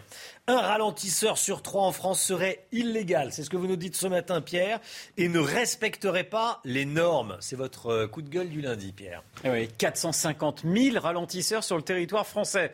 Mon avis, on est quand même dans le top du classement mondial. 450 000 pour une quarantaine de milliers de communes. Et parmi ces 450 000, eh bien 135 000 seraient illégaux. La principale raison, souvent, ils sont trop hauts. Alors je vous donne une petite astuce. Si vous avez du temps à, perdre, hein, vous pouvez prendre un petit, la règle de, de votre enfant à la maison et puis aller mesurer les ralentisseurs. Ils ne doivent pas dépasser 10 cm de haut. Problème, quand on roule, on se rend très vite compte qu'il dépasse largement les 10 cm de haut assez rapidement. Bon, faites attention si vous êtes sur la route en train de calculer euh, la hauteur de, votre dodane, euh, de ne pas vous faire renverser. Euh, s'ils sont trop hauts, ils peuvent provoquer des accidents et dans une moindre mesure occasionner des dégâts sur le véhicule. Ça, parfois quand on passe un peu vite sur un dodane, on, le sent, hein, ça abîme la voiture. Et on a eu des décisions de justice récemment qui ont ah donné raison aux automobilistes. Alors les petits conseils si votre voiture est abîmée par un dodane qui est illégal. Premièrement, vous appelez les forces de l'ordre, vous ne touchez pas au véhicule et vous sécurisez évidemment la zone. Deuxièmement, vous appelez votre assurance qui va mandater un expert automobile et ensuite vous prenez un maximum de photos avec votre smartphone pour pouvoir vous couvrir. Mais surtout, si vous connaissez des ralentisseurs illégaux, eh bien vous les dénoncez via une plateforme de l'association 40 millions d'automobilistes. C'est disponible sur le site internet. C'est-à-dire que l'assurance se retourne contre la commune, contre l'État, contre les services publics. Exactement, et vous pouvez être remboursé. Attention, si le dos est illégal. On est s'il d'accord. dépasse ces fameux 10 cm. Oui, euh, si on roule à 120 euh, en ville et qu'on passe en douane, oui. On pourra rien faire. On pourra rien faire. Il ne faut pas le faire, bien sûr. 450 000 ralentisseurs euh, sur la France, 1 sur 3 hors normes. Comment faire pour tous les remettre aux normes? C'est un chantier, ça sera un chantier monumental. ça. Alors surtout qu'il y a des excès. Tiens, je vous propose une petite route ce matin. Je l'ai trouvée est en Franche-Comté. On est sur la départementale 257. Ouais. 17 ralentisseurs romains en 5 km. Ça existe. Alors dans sur cette route, j'ai l'impression. La gourmandise, là, Ouais, ouais. là, là, on s'est fait plaisir sur les ralentisseurs. Alors je suis pas parti avec mon double décimètre pour voir s'ils étaient aux normes, mais en tout cas, je vais vous présenter quand même. On va terminer sur le ralentisseur de demain. Regardez les images. C'est le ralentisseur intelligent, et ça, c'est peut-être la clé. Si vous passez à la juste limitation de vitesse, regardez bien là. Si vous n'êtes pas à la juste limitation, ça Ah. se soulève. Si vous passez à la juste limitation de vitesse, il reste baissé. Voilà un dispositif que les automobilistes vont apprécier. C'est incitatif, ça permet de respecter les limitations, ça n'abîme pas les voitures. Voilà, c'est sans doute ça aussi le futur. Pierre Chasseret tous les matins dans la matinale. Merci Pierre, à tout à l'heure. 7h27, le temps tout de suite et on commence avec la météo des neiges. Le temps est nuageux en Bretagne, Alexandra. Oui, et puis globalement, le temps est nuageux ce matin sur les trois quarts du pays. C'est déjà le cas hier du côté de la Bretagne avec un temps un petit peu plus nuageux par rapport au jour précédent. On va conserver un temps bien brumeux tout au long de cette journée de lundi, notamment sur les régions du Nord. Alors ce matin, attention au brouillard, brouillard localement givrant le long de la Garonne ou encore en allant euh, vers le Val de Saône avec toujours un temps très très nuageux euh, sur les régions du Nord. On retrouve en revanche beaucoup plus de soleil au pied des Pyrénées, sur le golfe du Lion ou encore sur les Alpes, avec néanmoins le maintien du Mistral et de la Tramontane. L'après-midi, dissipation de quelques nuages, mais le temps va rester assez nuageux entre la façade ouest, les régions centrales, la Bourgogne, la Franche-Comté ou encore les Ardennes. Le vent se maintient en Méditerranée, puis on aura quelques petites trouées hein, près des côtes de la Manche. Côté température, c'est hivernal ce matin, moins 5 degrés en moyenne à Grenoble ou encore moins 5 degrés à Aurillac. Et puis dans l'après-midi, les températures remontent au nord avec la couverture nuageuse. C'est plutôt doux, 8 degrés à Paris, 7 degrés à Lille, un petit peu plus de fraîcheur dans le sud-ouest avec seulement 4 degrés à Toulouse et 15 degrés encore. Ça suit du programme. Amélioration prévue pour demain avec le retour du soleil au nord comme au sud, avant un temps bien bien nuageux pour le milieu de semaine. C'est News, il est 7h30, 7h30, bienvenue à tous, merci d'être avec nous. Restez bien sur CNews. À 7h50, on va parler de ce qui s'est passé à Trappes dans les Yvelines. Une enseignante a été exfiltrée de son établissement après avoir été accusée à tort de racisme par un parent d'élève. Elle a été victime de ce qu'on appelle une fatwa numérique. On en parle à 7h50 avec Didier Lemaire, professeur de philosophie, fondateur de l'association Défense des serviteurs de la République. 7h40, Gauthier Lebret, on va revenir avec vous sur la polémique euh, autour des propos euh, d'Éric Zemmour sur les, sur les enfants euh, handicapés. Et puis, on va parler cinéma avec Olivier Benkemoun. Claude Lelouch sort son 50e film. L'amour, c'est mieux que la vie. Voilà, c'est le dernier film, dernier titre C'est le titre du dernier film, voilà, de Claude Lelouch. Ça sera avec Olivier Benkemoun dans un instant. Tout d'abord, cette histoire dans la matinale. Attrape donc dans les Yvelines. Une enseignante a été exfiltrée de son établissement après avoir été accusée à tort de racisme par un parent d'élève, Chana. Elle a été victime d'une véritable fatwa numérique. Alors que s'est-il passé exactement? On voit ça avec Valérie Labonne. En décembre 2020, Stéphanie, 34 ans, professeure de sciences de la vie et de la Terre dans un collège de Trappes, donne un cours sur l'évolution à des élèves de 3e. Elle utilise un photomontage avec l'image du rappeur marseillais Soprano pour illustrer les critères d'appartenance humaine. Mais une élève y voit une comparaison raciste. Son père le dénonce alors sur les réseaux sociaux. L'enseignante croule alors sous les insultes et les menaces. Elle a eu particulièrement peur de, voir cette situation s'envenimer, être accusée, et cela dans un contexte étions quelques semaines après euh, l'affaire qui euh, malheureusement a, a coûté la vie à M. Samuel Paty. Le parquet de Versailles se saisit de l'affaire, estimant que dans ce contexte, la professeure est en danger. Entendue par la police, elle s'est dite navrée si sa publication avait pu choquer. Le 15 novembre dernier, le parent d'élève, connu de la justice, est alors condamné à six mois de prison ferme. Et la peine est particulièrement lourde parce que euh, effectivement on est dans un contexte où aujourd'hui l'institution judiciaire a, pris conscience qu'il il faut protéger les enseignants. Par mesure de protection, la professeure a dû quitter Trappes. Elle est affectée dans une autre académie et attend depuis plusieurs mois que le rectorat lui donne une affectation définitive pour pouvoir construire une nouvelle vie. Voilà, et on sera avec Didier Lemaire à 7h50. Ce n'est plus qu'une question de jours. Le gouvernement veut voir le pass vaccinal entrer en vigueur le plus vite possible après l'adoption définitive hier soir euh, du projet de loi à l'Assemblée nationale. Alors concrètement, qu'est-ce qui va changer avec ce pass vaccinal? Alors on va regarder ça ensemble. Votre pass sanitaire deviendra un pass vaccinal. Pour cela, vous n'avez rien à faire, ça se fera automatiquement. Il faudra simplement avoir reçu trois doses de vaccin ou présenter un certificat de rétablissement. Alors attention, un test négatif ne suffira plus. Où sera-t-il demandé ce passe vaccinal? Eh bien, dans tous les lieux recevant du public, comme le pass sanitaire, vous avez les lieux de culture, de loisirs, les bars, restaurants ou encore les lieux euh, de transport. Qui sera concerné par ce passe vaccinal Eh bien, il concerne tous les Français de plus de 16 ans. Les adolescents âgés entre 12 et 15 ans seront quant à eux soumis au pass sanitaire. De nombreuses réactions politiques, celle de Jean-Luc Mélenchon euh, hier après-midi lors de son meeting olfactif et immersif à Nantes. Il n'a pas été tendre avec le président de la République. Monsieur Macron, qui est un danger public, tellement il est obsédé d'une mentalité de règles économiques complètement dépassées, qui sont celles du XXe siècle et peut-être du XIXe siècle, a trouvé cette idée que les devoirs venaient avant les droits, mélangeant ce qui est du registre de la vie privée avec le registre de la vie politique. Non, le seul devoir que vous ayez, c'est de respecter les droits des autres. C'est donc le droit qui est fondateur de la société politique. Nous devrons sans doute vivre pendant des années avec un virus très difficile à éradiquer. C'est ce que dit ce matin le PDG du laboratoire Pfizer, Albert Bourla, dans le Figaro Économie. Il estime un retour à la vie normale.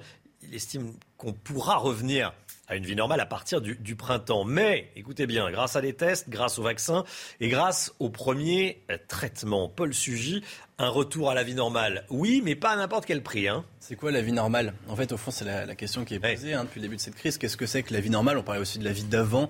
Euh, s'il faut euh, se faire tester tous les quatre matins, se faire vacciner tous les six mois et porter un masque partout, y compris euh, en extérieur, on ne parle pas spécialement de la vie normale. En revanche, ce qui est intéressant effectivement dans ce que dit le directeur de Pfizer, c'est que d'une part, on estime que la virulence du Covid et de ses différentes mutations, de ses différents variants, va aller en diminuant. Ça veut dire qu'il y aura peut-être toujours autant de personnes infectées au Covid, mais qu'il y aura de moins en moins de formes graves à l'hôpital. C'est aussi ce qu'avait dit euh, Pedro Sanchez hein, euh, en, Espagne. Le euh, Premier ministre parle maintenant de traiter le virus comme une simple grippe, c'est-à-dire bon, un virus qui circule très souvent, très fréquemment, très intensément, mais qui n'envoie pas forcément beaucoup de gens à l'hôpital.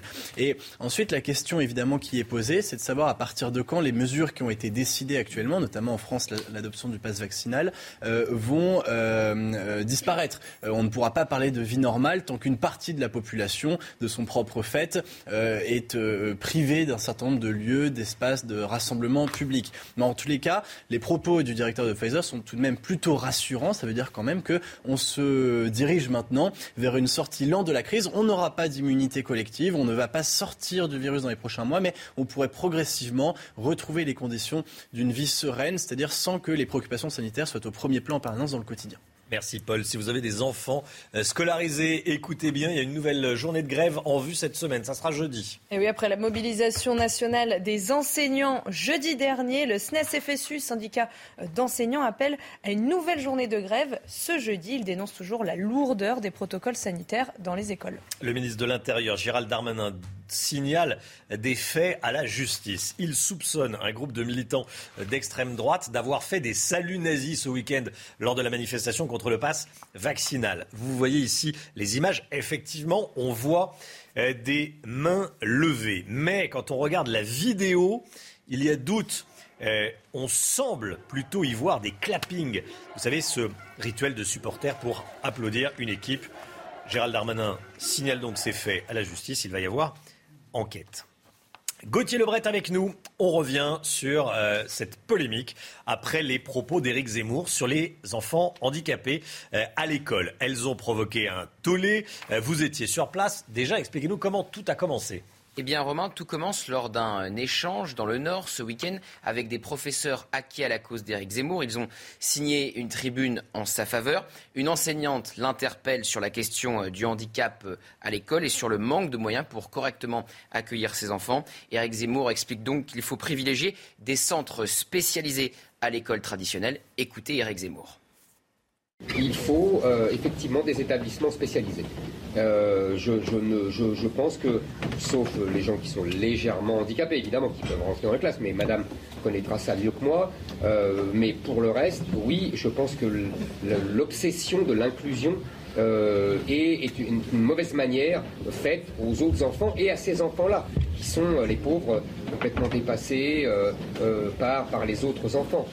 Voilà, il faut en finir avec l'obsession de l'inclusion. C'est le choix de ce terme obsession qui va euh, participer à déclencher la polémique. Hein. Absolument, Romain. Toute la classe politique va réagir. Éric Zemmour est jugé une nouvelle fois trop brutal. Damien Abad, le président du groupe LR à l'Assemblée, demande des excuses. Marine Le Pen parle de ligne rouge. Sophie Cluzel, la secrétaire d'État chargée des personnes handicapées, dénonce une déclaration pitoyable. Même Emmanuel Macron fait fuiter une réaction. On ne peut pas se prétendre amoureux de la France et nier à ce point ce que nous sommes. Pour s'expliquer et nuancer ses propos, Éric Zemmour lance une grande opération déminage. Il publie euh, d'abord un long message sur les réseaux sociaux. Ensuite, il s'exprime à Villers-Cotterêts, où il est en déplacement devant les journalistes. Et après, il sort une vidéo à l'adresse des parents sur sa chaîne YouTube, où il assure qu'il ne veut pas exclure leurs enfants handicapés de l'école traditionnelle. Et enfin, il s'explique hier midi chez nos confrères de France 3. Écoutez-le. En fait, j'ai discuté avec beaucoup de familles. Avant, je ne dis pas ça, je ne sors pas ça comme ça. Et effectivement, qu'est-ce qu'elles me disent, toutes ces familles? Elles me disent qu'il y a, par exemple, des, gens, des enfants qui ont euh, euh, un handicap physique. Et ceux-là, euh, ils sont le plus souvent à l'aise avec les autres enfants, même si ça pose quelques problèmes. Mais bon. Et puis, il y a des enfants qui ont un handicap mental. Et là, selon les handicaps, ça peut poser d'énormes problèmes. Alors Gauthier, vous avez pu vous entretenir avec des professeurs. Qu'est-ce qu'ils vous ont dit? Eh bien, au-delà de la polémique et de la première déclaration jugée brutale d'Éric Zemmour, il dénonce ses professeurs le manque de moyens, de personnel et l'absence de formation pour accueillir correctement ses enfants. Un représentant de syndicat d'enseignants m'expliquait hier qu'il y a de nombreuses situations compliquées, que l'inclusion doit être du cas par cas et que c'est un sujet extrêmement inflammable, très compliqué à aborder avec le ministère de l'Éducation nationale en raison de positions morales. Gauthier Lebret, merci beaucoup Gauthier.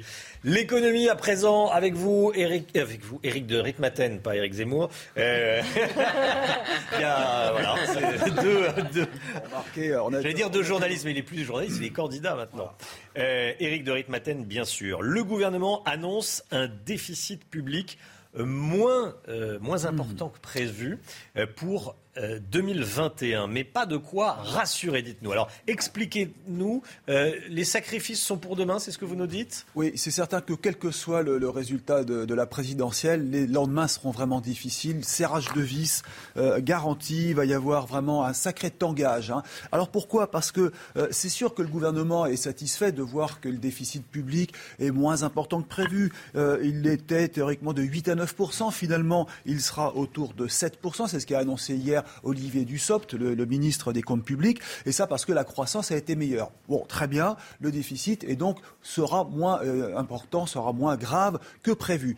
Mais euh, n'oublions pas que la règle des 3%, elle existe toujours, même si elle a été mise entre parenthèses à cause de la crise Covid. 3%, c'est théoriquement le déficit maximum que doivent faire les pays mmh. soumis aux règles de Maastricht. Alors c'est sûr que ce 3%, vous savez, c'est amusant de rappeler euh, d'où il vient ce 3%. Hein. Un pays n'a pas le droit de dépasser 3% de, son PIB, hein, c'est-à-dire la, richesse qu'il crée. Ce 3%, il vient de l'époque Mitterrand. Euh, à l'époque, il y avait, euh, on parlait en francs, il y avait 100 milliards de francs de déficit. Et euh, François Mitterrand et Laurent Fabius s'étaient dit, mais c'est considérable. Plutôt que de parler de 100 milliards, on ferait mieux de parler de 3%. Ça, correspond à 3%. Et c'est vrai que c'était plus correct de dire 3% du PIB que 100 milliards ah, qui affolaient les foules. Et c'est resté. Quand il y a eu les règles de Maastricht, sous François Mitterrand, toujours en 92, qui ont été décidées, eh bien, on s'est dit, on va faire 3%. Voilà comment l'idée est venue de France et qu'aujourd'hui elle s'applique à tous les pays soumis aux règles de Maastricht. Donc, vous voyez, pour en sortir, ça ne va pas être simple. Éric, les lendemains s'annoncent donc difficiles, expliquez-nous. Oui, je vous le disais, parce que, euh, évidemment, tout le monde veut euh, dépenser plus. On entend les candidats à la présidentielle euh, vouloir augmenter les salaires, augmenter les dépenses publiques. Eh ben, c'est vraiment, je peux vous le dire, l'inverse qu'il faudrait faire. Et ça, l'Institut Montaigne a eu tout à fait raison de sortir une étude très intéressante à quelques mois de la présidentielle pour remettre la France sur les rails et revenir dans les 3%, parce qu'après tout, c'est une règle qu'il faut respecter. Il faudra faire des efforts considérables. Le chiffre chiffre est de, rien que pour la France, 70 milliards de dépenses en moins sur 5 ans, sur le prochain quinquennat. Ça veut dire quoi? Ça veut dire 15 milliards par an jusqu'en 2027. Or, c'est exactement l'inverse qui est prévu. On vous parlait vendredi euh, du contrat d'engagement pour les jeunes qui arrivent. On vous parle du nucléaire, des nouvelles dépenses sociales, de la défense, de la sécurité, de la transition écologique. Voilà. Donc ça veut dire que vraiment faire des économies, ça sera bien difficile. Bruno Le Maire en est conscient. Il sera aujourd'hui à Bruxelles. Il va proposer une chose très simple permettez-moi de prendre un raccourci, tout simplement casser le thermomètre, casser le baromètre, c'est-à-dire sortir des règles de Maastricht de 3% ou euh, de 60% pour euh, les dettes. Voilà comment ça va se finir. Vous savez, quand on supprime les bornes, il n'y a plus de limite, au moins on est tranquille. Mais c'est vrai que ce 3% est quand même très complexe à respecter. Maintenant, ne pas sortir des dépenses excessives, ça c'est plutôt la plus grosse faute euh, pour les futurs gouvernants qui arriveront bientôt au pouvoir. Merci Eric. 50 films, 50e film de Claude Lelouch. On en parle tout de suite avec vous, Olivier Benkemoun. Bonjour, Olivier. L'amour, c'est mieux que la vie. C'est le titre de ce 50e film de Claude Lelouch qui sort cette semaine, Olivier. Oui, 50e film, c'est pas mal hein, quand même. Hein, quand vous regardez, vous avez une longue carrière, 50e film, qui n'est que le premier d'une trilogie. Et oui, c'est ça avec Claude Lelouch. Avec une ribambelle d'acteurs, euh, comme toujours, euh, dans ce film de Claude Lelouch. Il, rend, en fait, Claude Lelouch rend hommage à la fois à Claude Lelouch et puis aussi à, ses acteurs, à sa famille de cinéma. Euh, et les acteurs, il les aime. Alors on va retrouver des générations comme ça. Ça va de Jean-Claude Darmon, qui a tourné notamment dans, dans La Belle Histoire dans Les Jours et des Lunes, Sandrine Bonner, qui est rentrée dans la famille Lelouch il n'y a pas si longtemps, avec euh, Johnny Hallyday, dans Salomon Thème. Chez les jeunes générations, il y a, il y a Kev Adams, Harry Habitant, Robert Hossein est, dans le film. C'est sans doute la, dernière apparition de, Robert Hossein qui est parti en, 2020.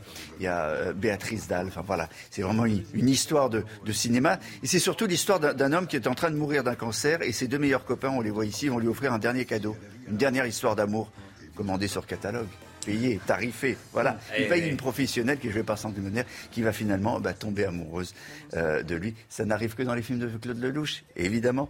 Mais euh, dans cette histoire, il y a toutes les préoccupations des réalisateurs. J'avais envie de faire ce film parce que j'avais envie de parler de choses essentielles. Et les trois choses essentielles de l'humanité, c'est l'amour, l'amitié et l'argent. Tout le reste, c'est des lots de consolation. La politique, tout ça, c'est des lots de consolation. Et vous voulez quoi au juste? Notre ami, il va bientôt nous quitter. Et nous, on aimerait lui offrir sa dernière histoire d'amour. Les personnages de mes films, c'est pas des héros ni des salauds. Ce sont des gens qu'on croise dans la vie. Moi, je suis un metteur en vie, je suis pas un metteur en scène. En plus, j'ai le sentiment d'avoir fait qu'un seul film. J'ai le sentiment que tous les personnages de mes 50 films appartiennent à une même famille. C'est pour ça que j'essaie de reconstituer dans ce film cette famille. Et vous, vous pensez que l'amour, c'est mieux que la vie? Euh, maintenant, oui.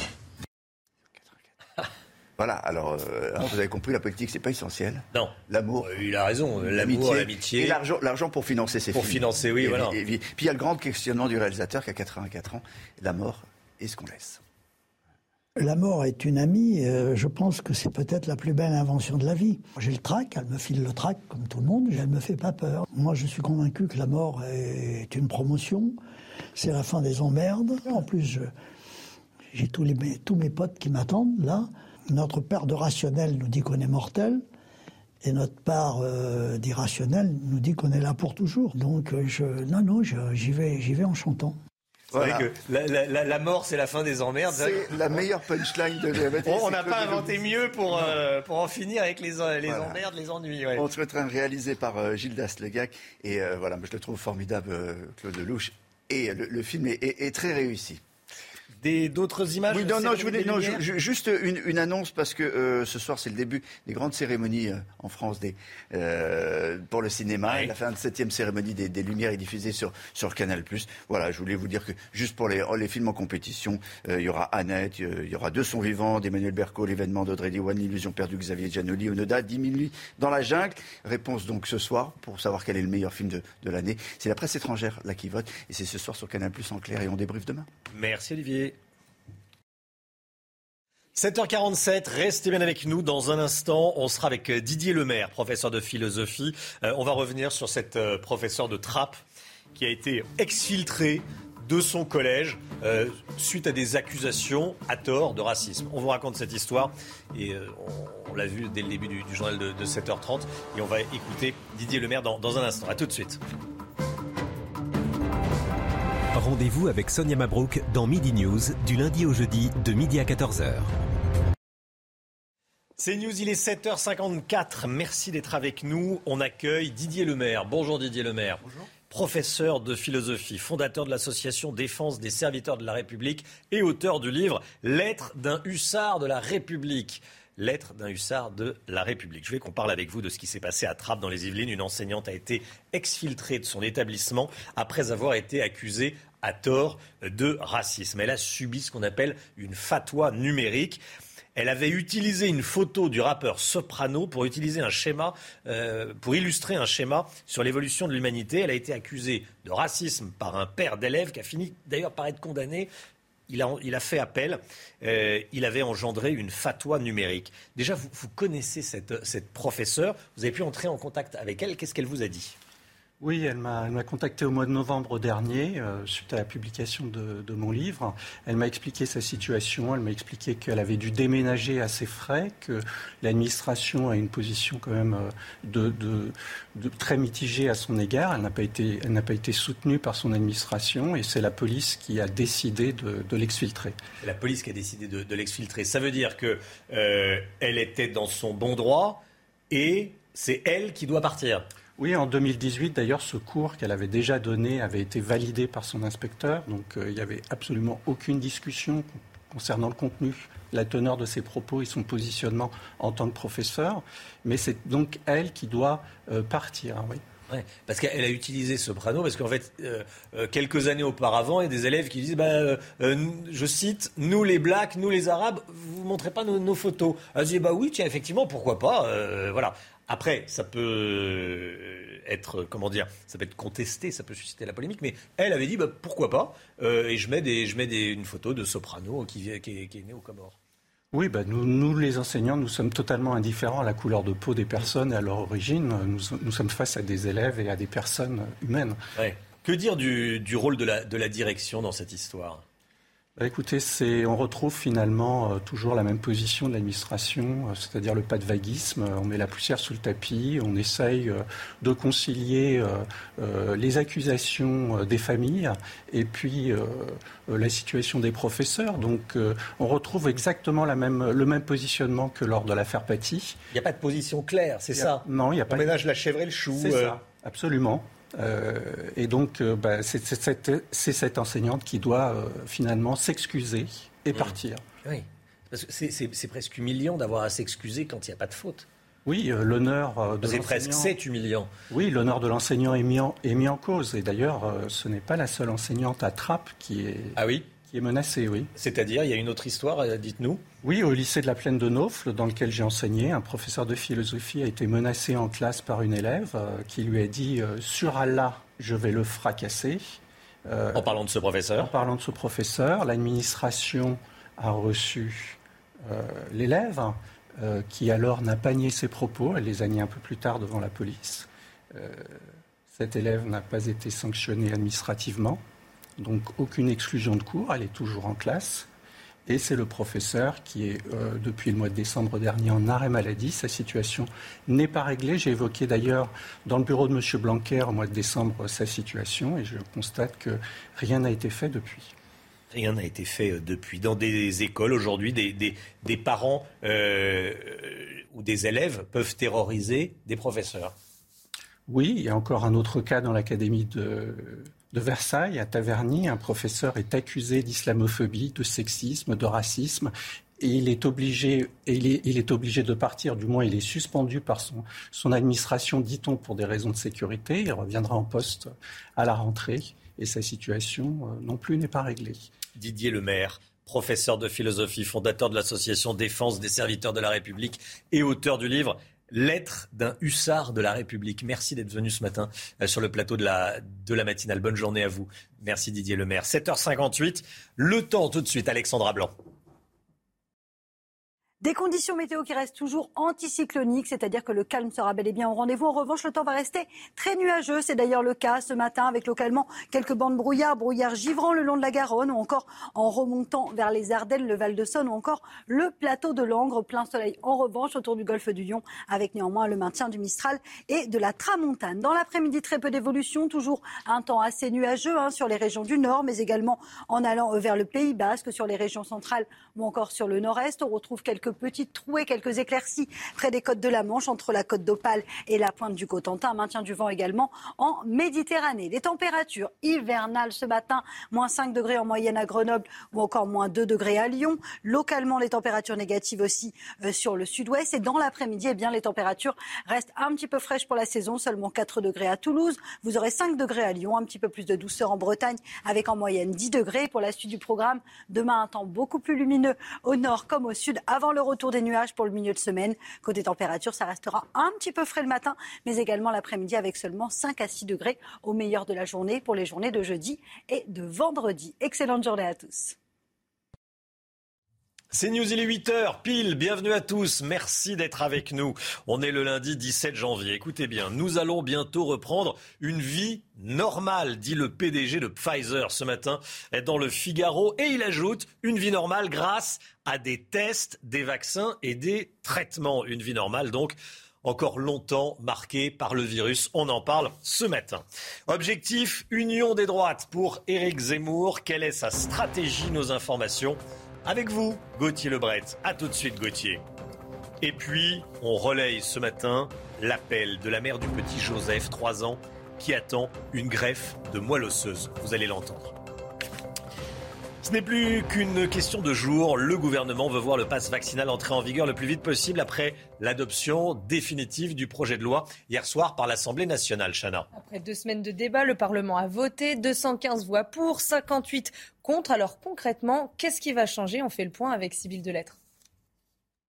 Ne dites plus passe sanitaire, mais passe vaccinal. Les députés ont voté définitivement le texte hier soir. Désormais, seul un parcours vaccinal complet ou un certificat de rétablissement du Covid de moins de 6 mois permettront d'activer ce pass. Fini donc les tests à répétition. Sont concernés les plus de 16 ans. Pour les enfants de 12 à 15 ans, rien ne change.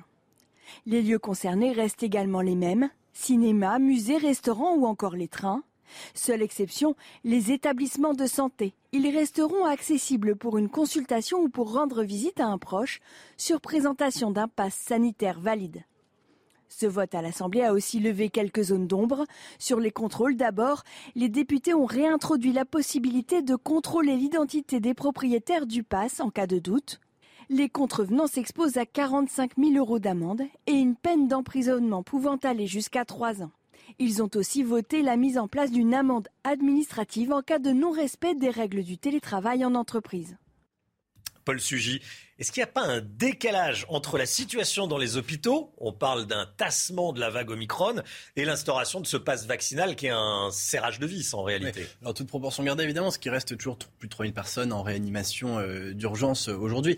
Effectivement, on voit que euh, les courbes telles qu'elles étaient au moment où le passe vaccinal a été annoncé aux Français avant d'être débattu ensuite à l'Assemblée nationale sont plutôt les mêmes. Aujourd'hui, on va plutôt effectivement vers une amélioration. On se rend compte que la vague qu'on redoutait qu'on décrit déjà comme terrifiante du variant Omicron avec un pic de contamination jamais atteint, n'a pas accouché d'une situation cataclysmique dans les hôpitaux français. Les médecins n'ont pas eu à trier en fonction des patients vaccinés ou non vaccinés, etc. Tous les scénarios catastrophes qu'on s'est fait plaisir à imaginer en se faisant un petit peu peur, eh bien, ne se sont pas produits, heureusement. Et du coup, ben, reste cette question. Est-il vraiment temps de désigner presque à la vindicte populaire la population non vaccinée? Alors, euh, infime, hein, en France aujourd'hui, heureusement, on est très très largement vaccinés, mais les quelques récalcitrants sont-ils encore responsables? Un peu comme des boucs émissaires d'une situation désastreuse. C'est difficile à entendre. Donc effectivement, il y a un contraste entre euh, la brutalité de cette loi qui va exclure de la vie civique un certain nombre de personnes euh, et euh, les conditions qui aujourd'hui ne justifient plus l'urgence qui était décrite il y a encore trois semaines, juste à l'approche des vacances de Noël. Paul Sugy, merci Paul. Nous devrons sans doute vivre pendant des années avec un virus très difficile à éradiquer. C'est ce que dit Albert Bourla, qui est le PDG de Pfizer et qui est ce matin en interview dans le Figaro Économie. Il estime un retour à la vie normale au printemps grâce aux tests au vaccin et au premier traitement, des traitements comme Paxlovid, un traitement à prendre à la maison. Il arrivera en janvier dans les pharmacies et sera prescrit aux personnes positives et à risque pour désengorger les hôpitaux. Alors on a en parlé à l'instant. Hein. Est-ce qu'on s'approche de la fin de la vague Omicron? C'est en tout cas ce qui apparaît quand on regarde les dernières analyses des eaux usées du réseau Aubépine. Hein. Elle révèle une baisse de contamination partout en France. Alors qu'en est-il réellement? On fait le point avec Sophia Dolé.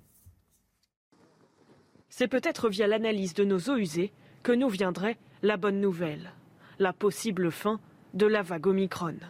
Sur les réseaux sociaux, Martin Blachier l'annonce ça baisse partout en France dans les eaux usées. C'est clairement la fin de la vague Omicron.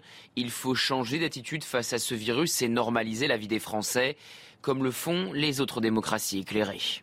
L'épidémiologiste se base sur les données récoltées par le réseau Aubépine, l'observatoire épidémiologique dans les eaux usées. Les dernières cartes publiées affichent une tendance à la baisse des traces de Covid-19 un peu partout en France. Ça indiquerait que le taux de contamination commencerait à baisser et que par la force des choses, puisque déjà l'impact hospitalier était faible, heureusement, eh bien, ça descendrait. Une baisse du taux de contamination qui commence à apparaître dans les chiffres, avec près de 278 000 cas positifs recensés hier. C'est 6% de moins que dimanche dernier.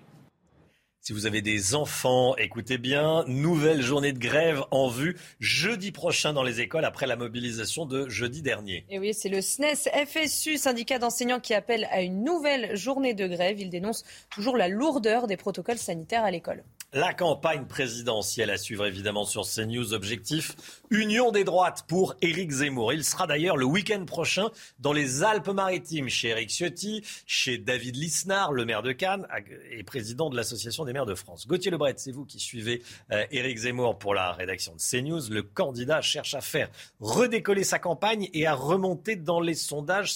Elle est là la stratégie. Hein Absolument. La stratégie d'Éric Zemmour repose sur l'union de l'électorat de Marine Le Pen avec celui des Républicains. Et vous l'avez dit, Romain, il va multiplier les, euh, eh les déplacements symboliques dans ce sens. Il était le week-end dernier dans le Nord, dans les Hauts-de-France, région présidée par Xavier Bertrand et terre électorale de Marine Le Pen. Et le week-end prochain, il sera donc à Cannes et à Nice, les villes eh bien, d'Eric Ciotti et de euh, David Lisnard. Dans l'entourage du euh, candidat, on fait le pari de l'effondrement de Valérie Pécresse dans les sondages. Certains la voient même terminer, la voient même terminer oui, derrière Jean-Luc Mélenchon avec un électorat qui l'abandonnera en faveur d'Emmanuel Macron ou d'Éric Zemmour, c'est la fameuse théorie de l'élastique expliquée dans les colonnes du Figaro par un proche du président de la République et reprise par l'entourage d'Éric Zemmour. Chaque candidat essaye d'élargir au maximum, tel un élastique, sa base électorale, sauf que Valérie Pécresse est à la limite du craquage, selon un conseiller de l'Élysée, et c'est ce qu'on pense aussi chez Éric Zemmour. Valérie Pécresse, qui est d'ailleurs moquée dans l'entourage d'Éric Zemmour,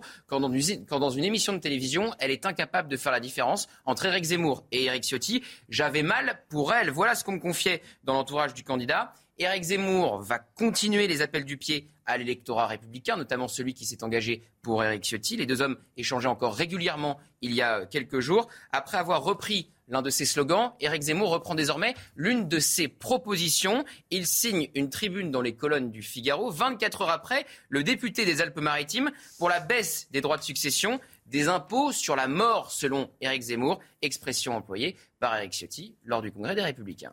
Gauthier Lebret. Merci Gauthier. Je voulais absolument qu'on parle ce matin de ce qui arrive au petit Joseph. Il a trois ans, il est atteint d'une leucémie. Sa mère lance un appel à l'aide sur les réseaux sociaux et dans les médias pour sauver son fils. Il est malade, hospitalisé depuis deux ans. Sa chimiothérapie devait se terminer il y a dix jours, mais Joseph a fait une rechute, Chana. Et aujourd'hui, il a besoin d'une greffe de moelle osseuse en urgence pour guérir et donc survivre. Marie Conan et Sacha Robin ont rencontré sa mère. Regardez. C'est le chant d'une mère qui tente de rassurer son enfant malade. Atteint d'un cancer de la moelle osseuse et alors qu'il pensait être enfin guéri, Joseph, 3 ans, a fait une rechute il y a deux semaines. Donc après 804 jours de traitement et 793 chimio, le jour de sa dernière dose, eh bien à 14 heures, on a eu un bilan sanguin de routine dont les résultats sont revenus euh, très mauvais et c'était la rechute. De retour à l'hôpital, Joseph a besoin d'une grève de toute urgence ses chances de survie sont désormais très minces. Avoir peur que son enfant meure, euh, c'est trop, j'ai pas les mots. C'est indicible. Vous savez, on, perd un parent, on est orphelin, on perd un enfant, il n'y a pas de mots dans le dictionnaire pour ça. Comme Joseph, chaque année, 1300 personnes supplémentaires ont besoin d'une greffe de moelle osseuse. Mais les donneurs compatibles restent rares. En fait, on dit généralement le, la chance comme ça, de façon générale, elle est de 1 sur 1 million. Avec une chance sur un million, les volontaires manquent, car le don de moelle osseuse reste encore peu connu du grand public. Et contrairement aux idées reçues, la greffe n'est pas douloureuse. Maintenant, on peut aussi prélever ces cellules de la moelle osseuse dans le sang, et euh, on n'est même plus obligé tout le temps d'aller chercher les cellules dans l'os. Dans 80% des greffes, une simple prise de sang suffit pour sauver une vie, et peut-être celle du petit Joseph. Et pour les dons de moelle osseuse, euh, des hommes de 18 à 35 ans euh, sont recherchés. C'est euh, gratuit et anonyme, c'est évidemment pas rémunéré, bénévole et anonyme.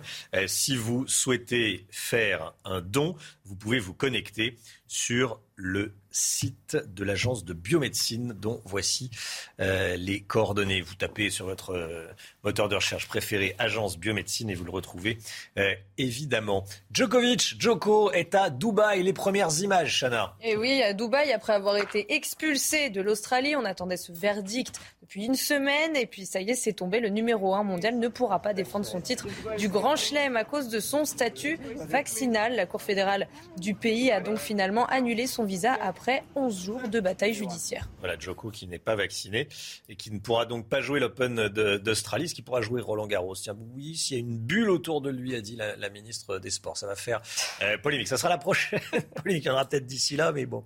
Allez, 8h10, restez bien avec nous.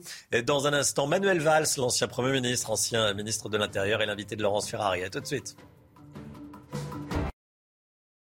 C'est News, il est 8h16. Bienvenue à tous. Laurence Ferrari, vous recevez ce matin l'ancien Premier ministre, ancien ministre de l'Intérieur, Manuel Valls. Bonjour Manuel Valls. Bonjour Laurence Ferrari. Bienvenue dans la matinale de CNews. Vous publiez ce livre aux éditions de l'Observatoire Zemmour, l'anti-républicain. On va en parler euh, évidemment euh, tout au long de cette interview. Éric Zemmour euh, qui a provoqué la polémique ce week-end à propos de ce qu'il a dit sur les enfants handicapés et l'école. Il estime que l'obsession de l'inclusion est une mauvaise manière faite à ses enfants, sauf légèrement handicapés. C'est lui qui apporte la nuance, qui sont les pauvres complètement dépassés par les autres enfants. Est-ce que vous êtes choqué par ces propos et qu'est-ce qui vous choque dans ces propos? Oui, je suis choqué. Surtout, j'entends la, réaction de, beaucoup de parents ou des grandes associations euh, de parents euh, d'enfants qui souffrent d'un handicap. D'abord parce que j'ai des amis comme euh, comme chacun qui vivent ces situations. C'est une très grande souffrance, nous le savons. Donc chaque mot. la sensibilité, l'empathie sont, sont indispensables. Puis je trouve que j'étais maire d'Evry pendant près de 20 ans et qui est la capitale du, du génopole c'est là où on a inventé euh, euh, le téléthon pour, lutter contre euh, ces, maladies rares qui touchent évidemment les enfants, la, myopathie, et, précisément l'inclusion c'est-à-dire la place de l'enfant ou la personne souffrant d'un handicap dans la société, est quelque chose de, fondamental. Donc il faut aborder ces, questions avec doigté, avec intelligence et, sensibilité, en connaissant le sujet, pour ça qu'on ne s'improvise pas forcément candidat à la présidence de la République. Donc là, il a, il a choqué, et comme il choque déjà beaucoup, et qu'il provoque beaucoup de débats sur des sujets sensibles, euh, les, prénoms de beaucoup de Français ou euh, ces enfants euh, victimes du terrorisme juif et enterrés en Israël, à chaque fois, chaque mot, évidemment, provoque une polémique.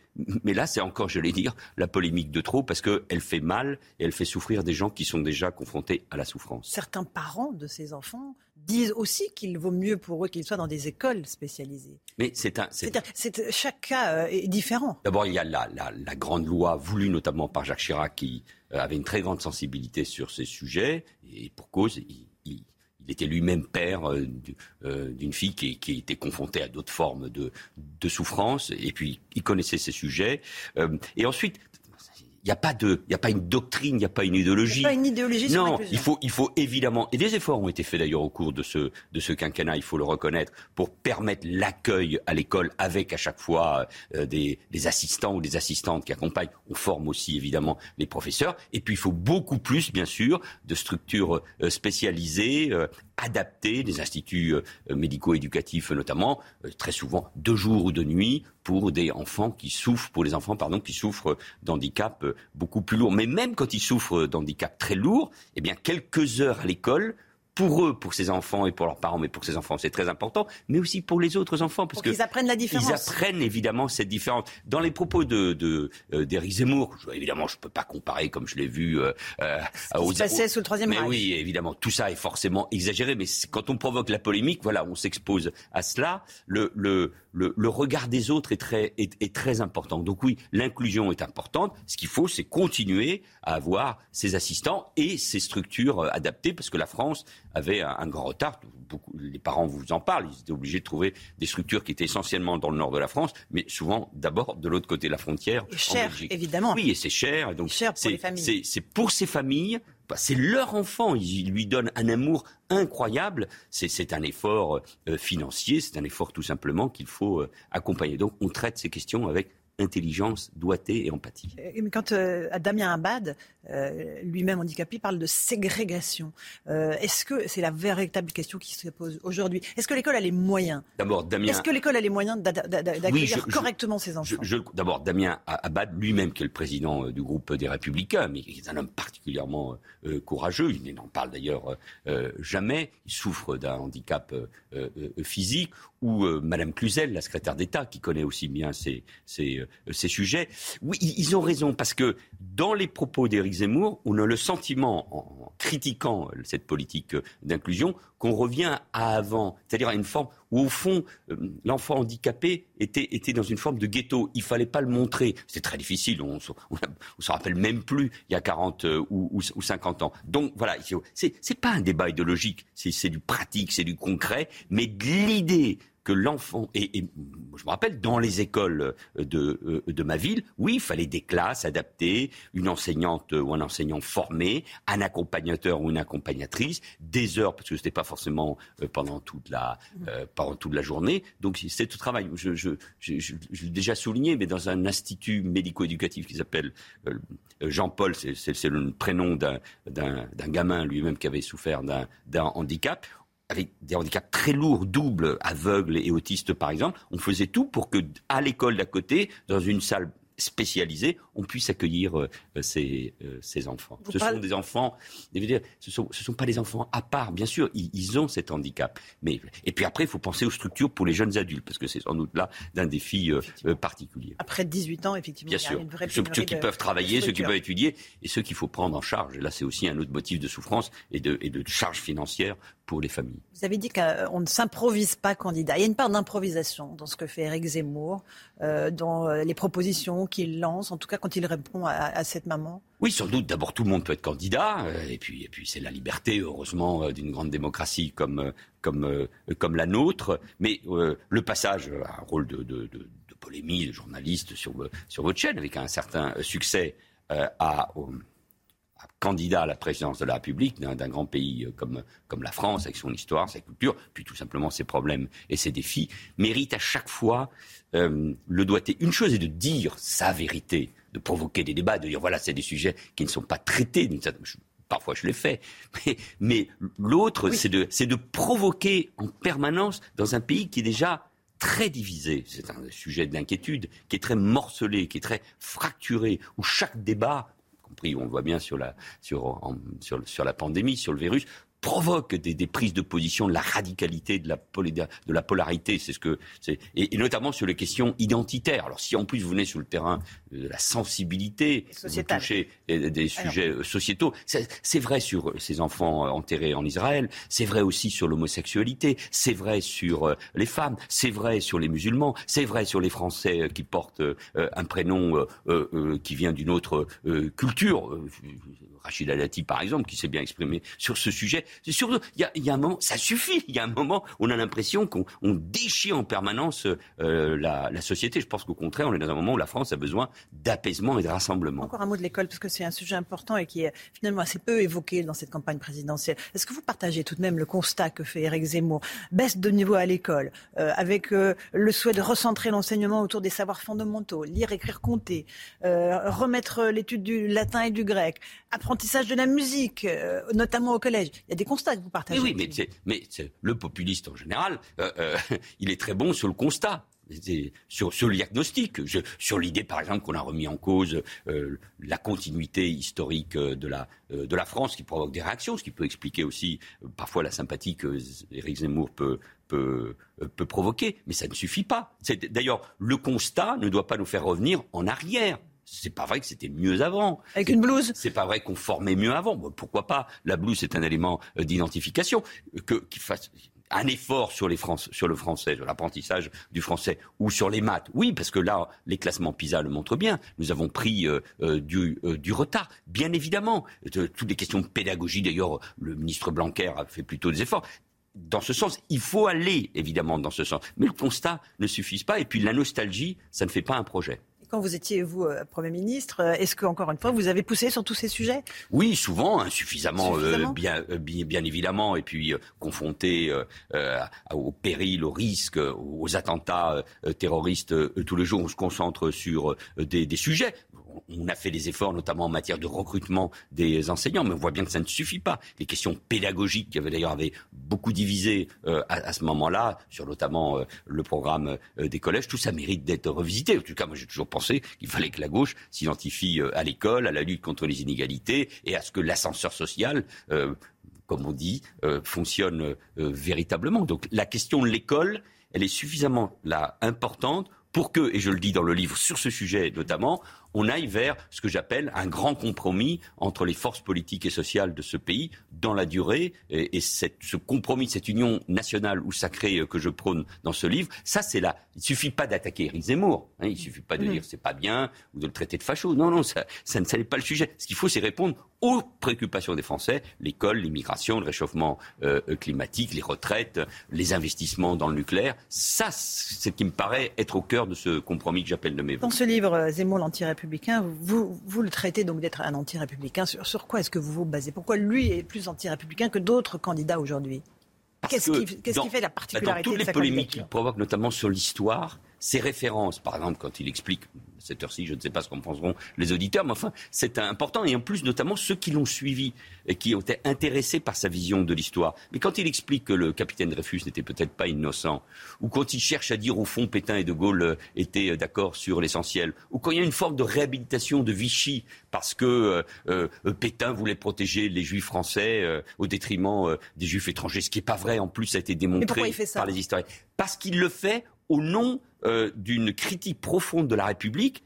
40, c'est aussi la revanche. Pétain des anti-Dreyfusards. Donc ce n'est pas uniquement un débat controverse historique qui pourrait être euh, intéressante, c'est parce qu'il met cette vision de l'histoire au, au service de son projet politique, l'unification des droites et faire sauter la digue qui existe depuis la libération, il le dit d'ailleurs, il a encore dit ces dernières heures, entre la droite et l'extrême droite. Mais moi, je pense que cette digue, elle est essentielle et que c'est pour ça les républicains doivent être puissants, forts, je parle de tous les républicains, de droite euh, et de gauche, face à cette déformation, à ces mensonges de l'histoire qui visent à travestir l'histoire pour aujourd'hui et pour demain. C'est ça qui me paraît dangereux pour la France. C'est pour ça que j'ai publié ce livre. Il a fait de la lutte contre l'immigration l'alpha et l'oméga de son programme. Valérie Pécresse était en Grèce. Elle a visité un camp de migrants. Elle a loué un exemple de la politique d'humanité et de fermeté qu'elle-même prône sur l'immigration.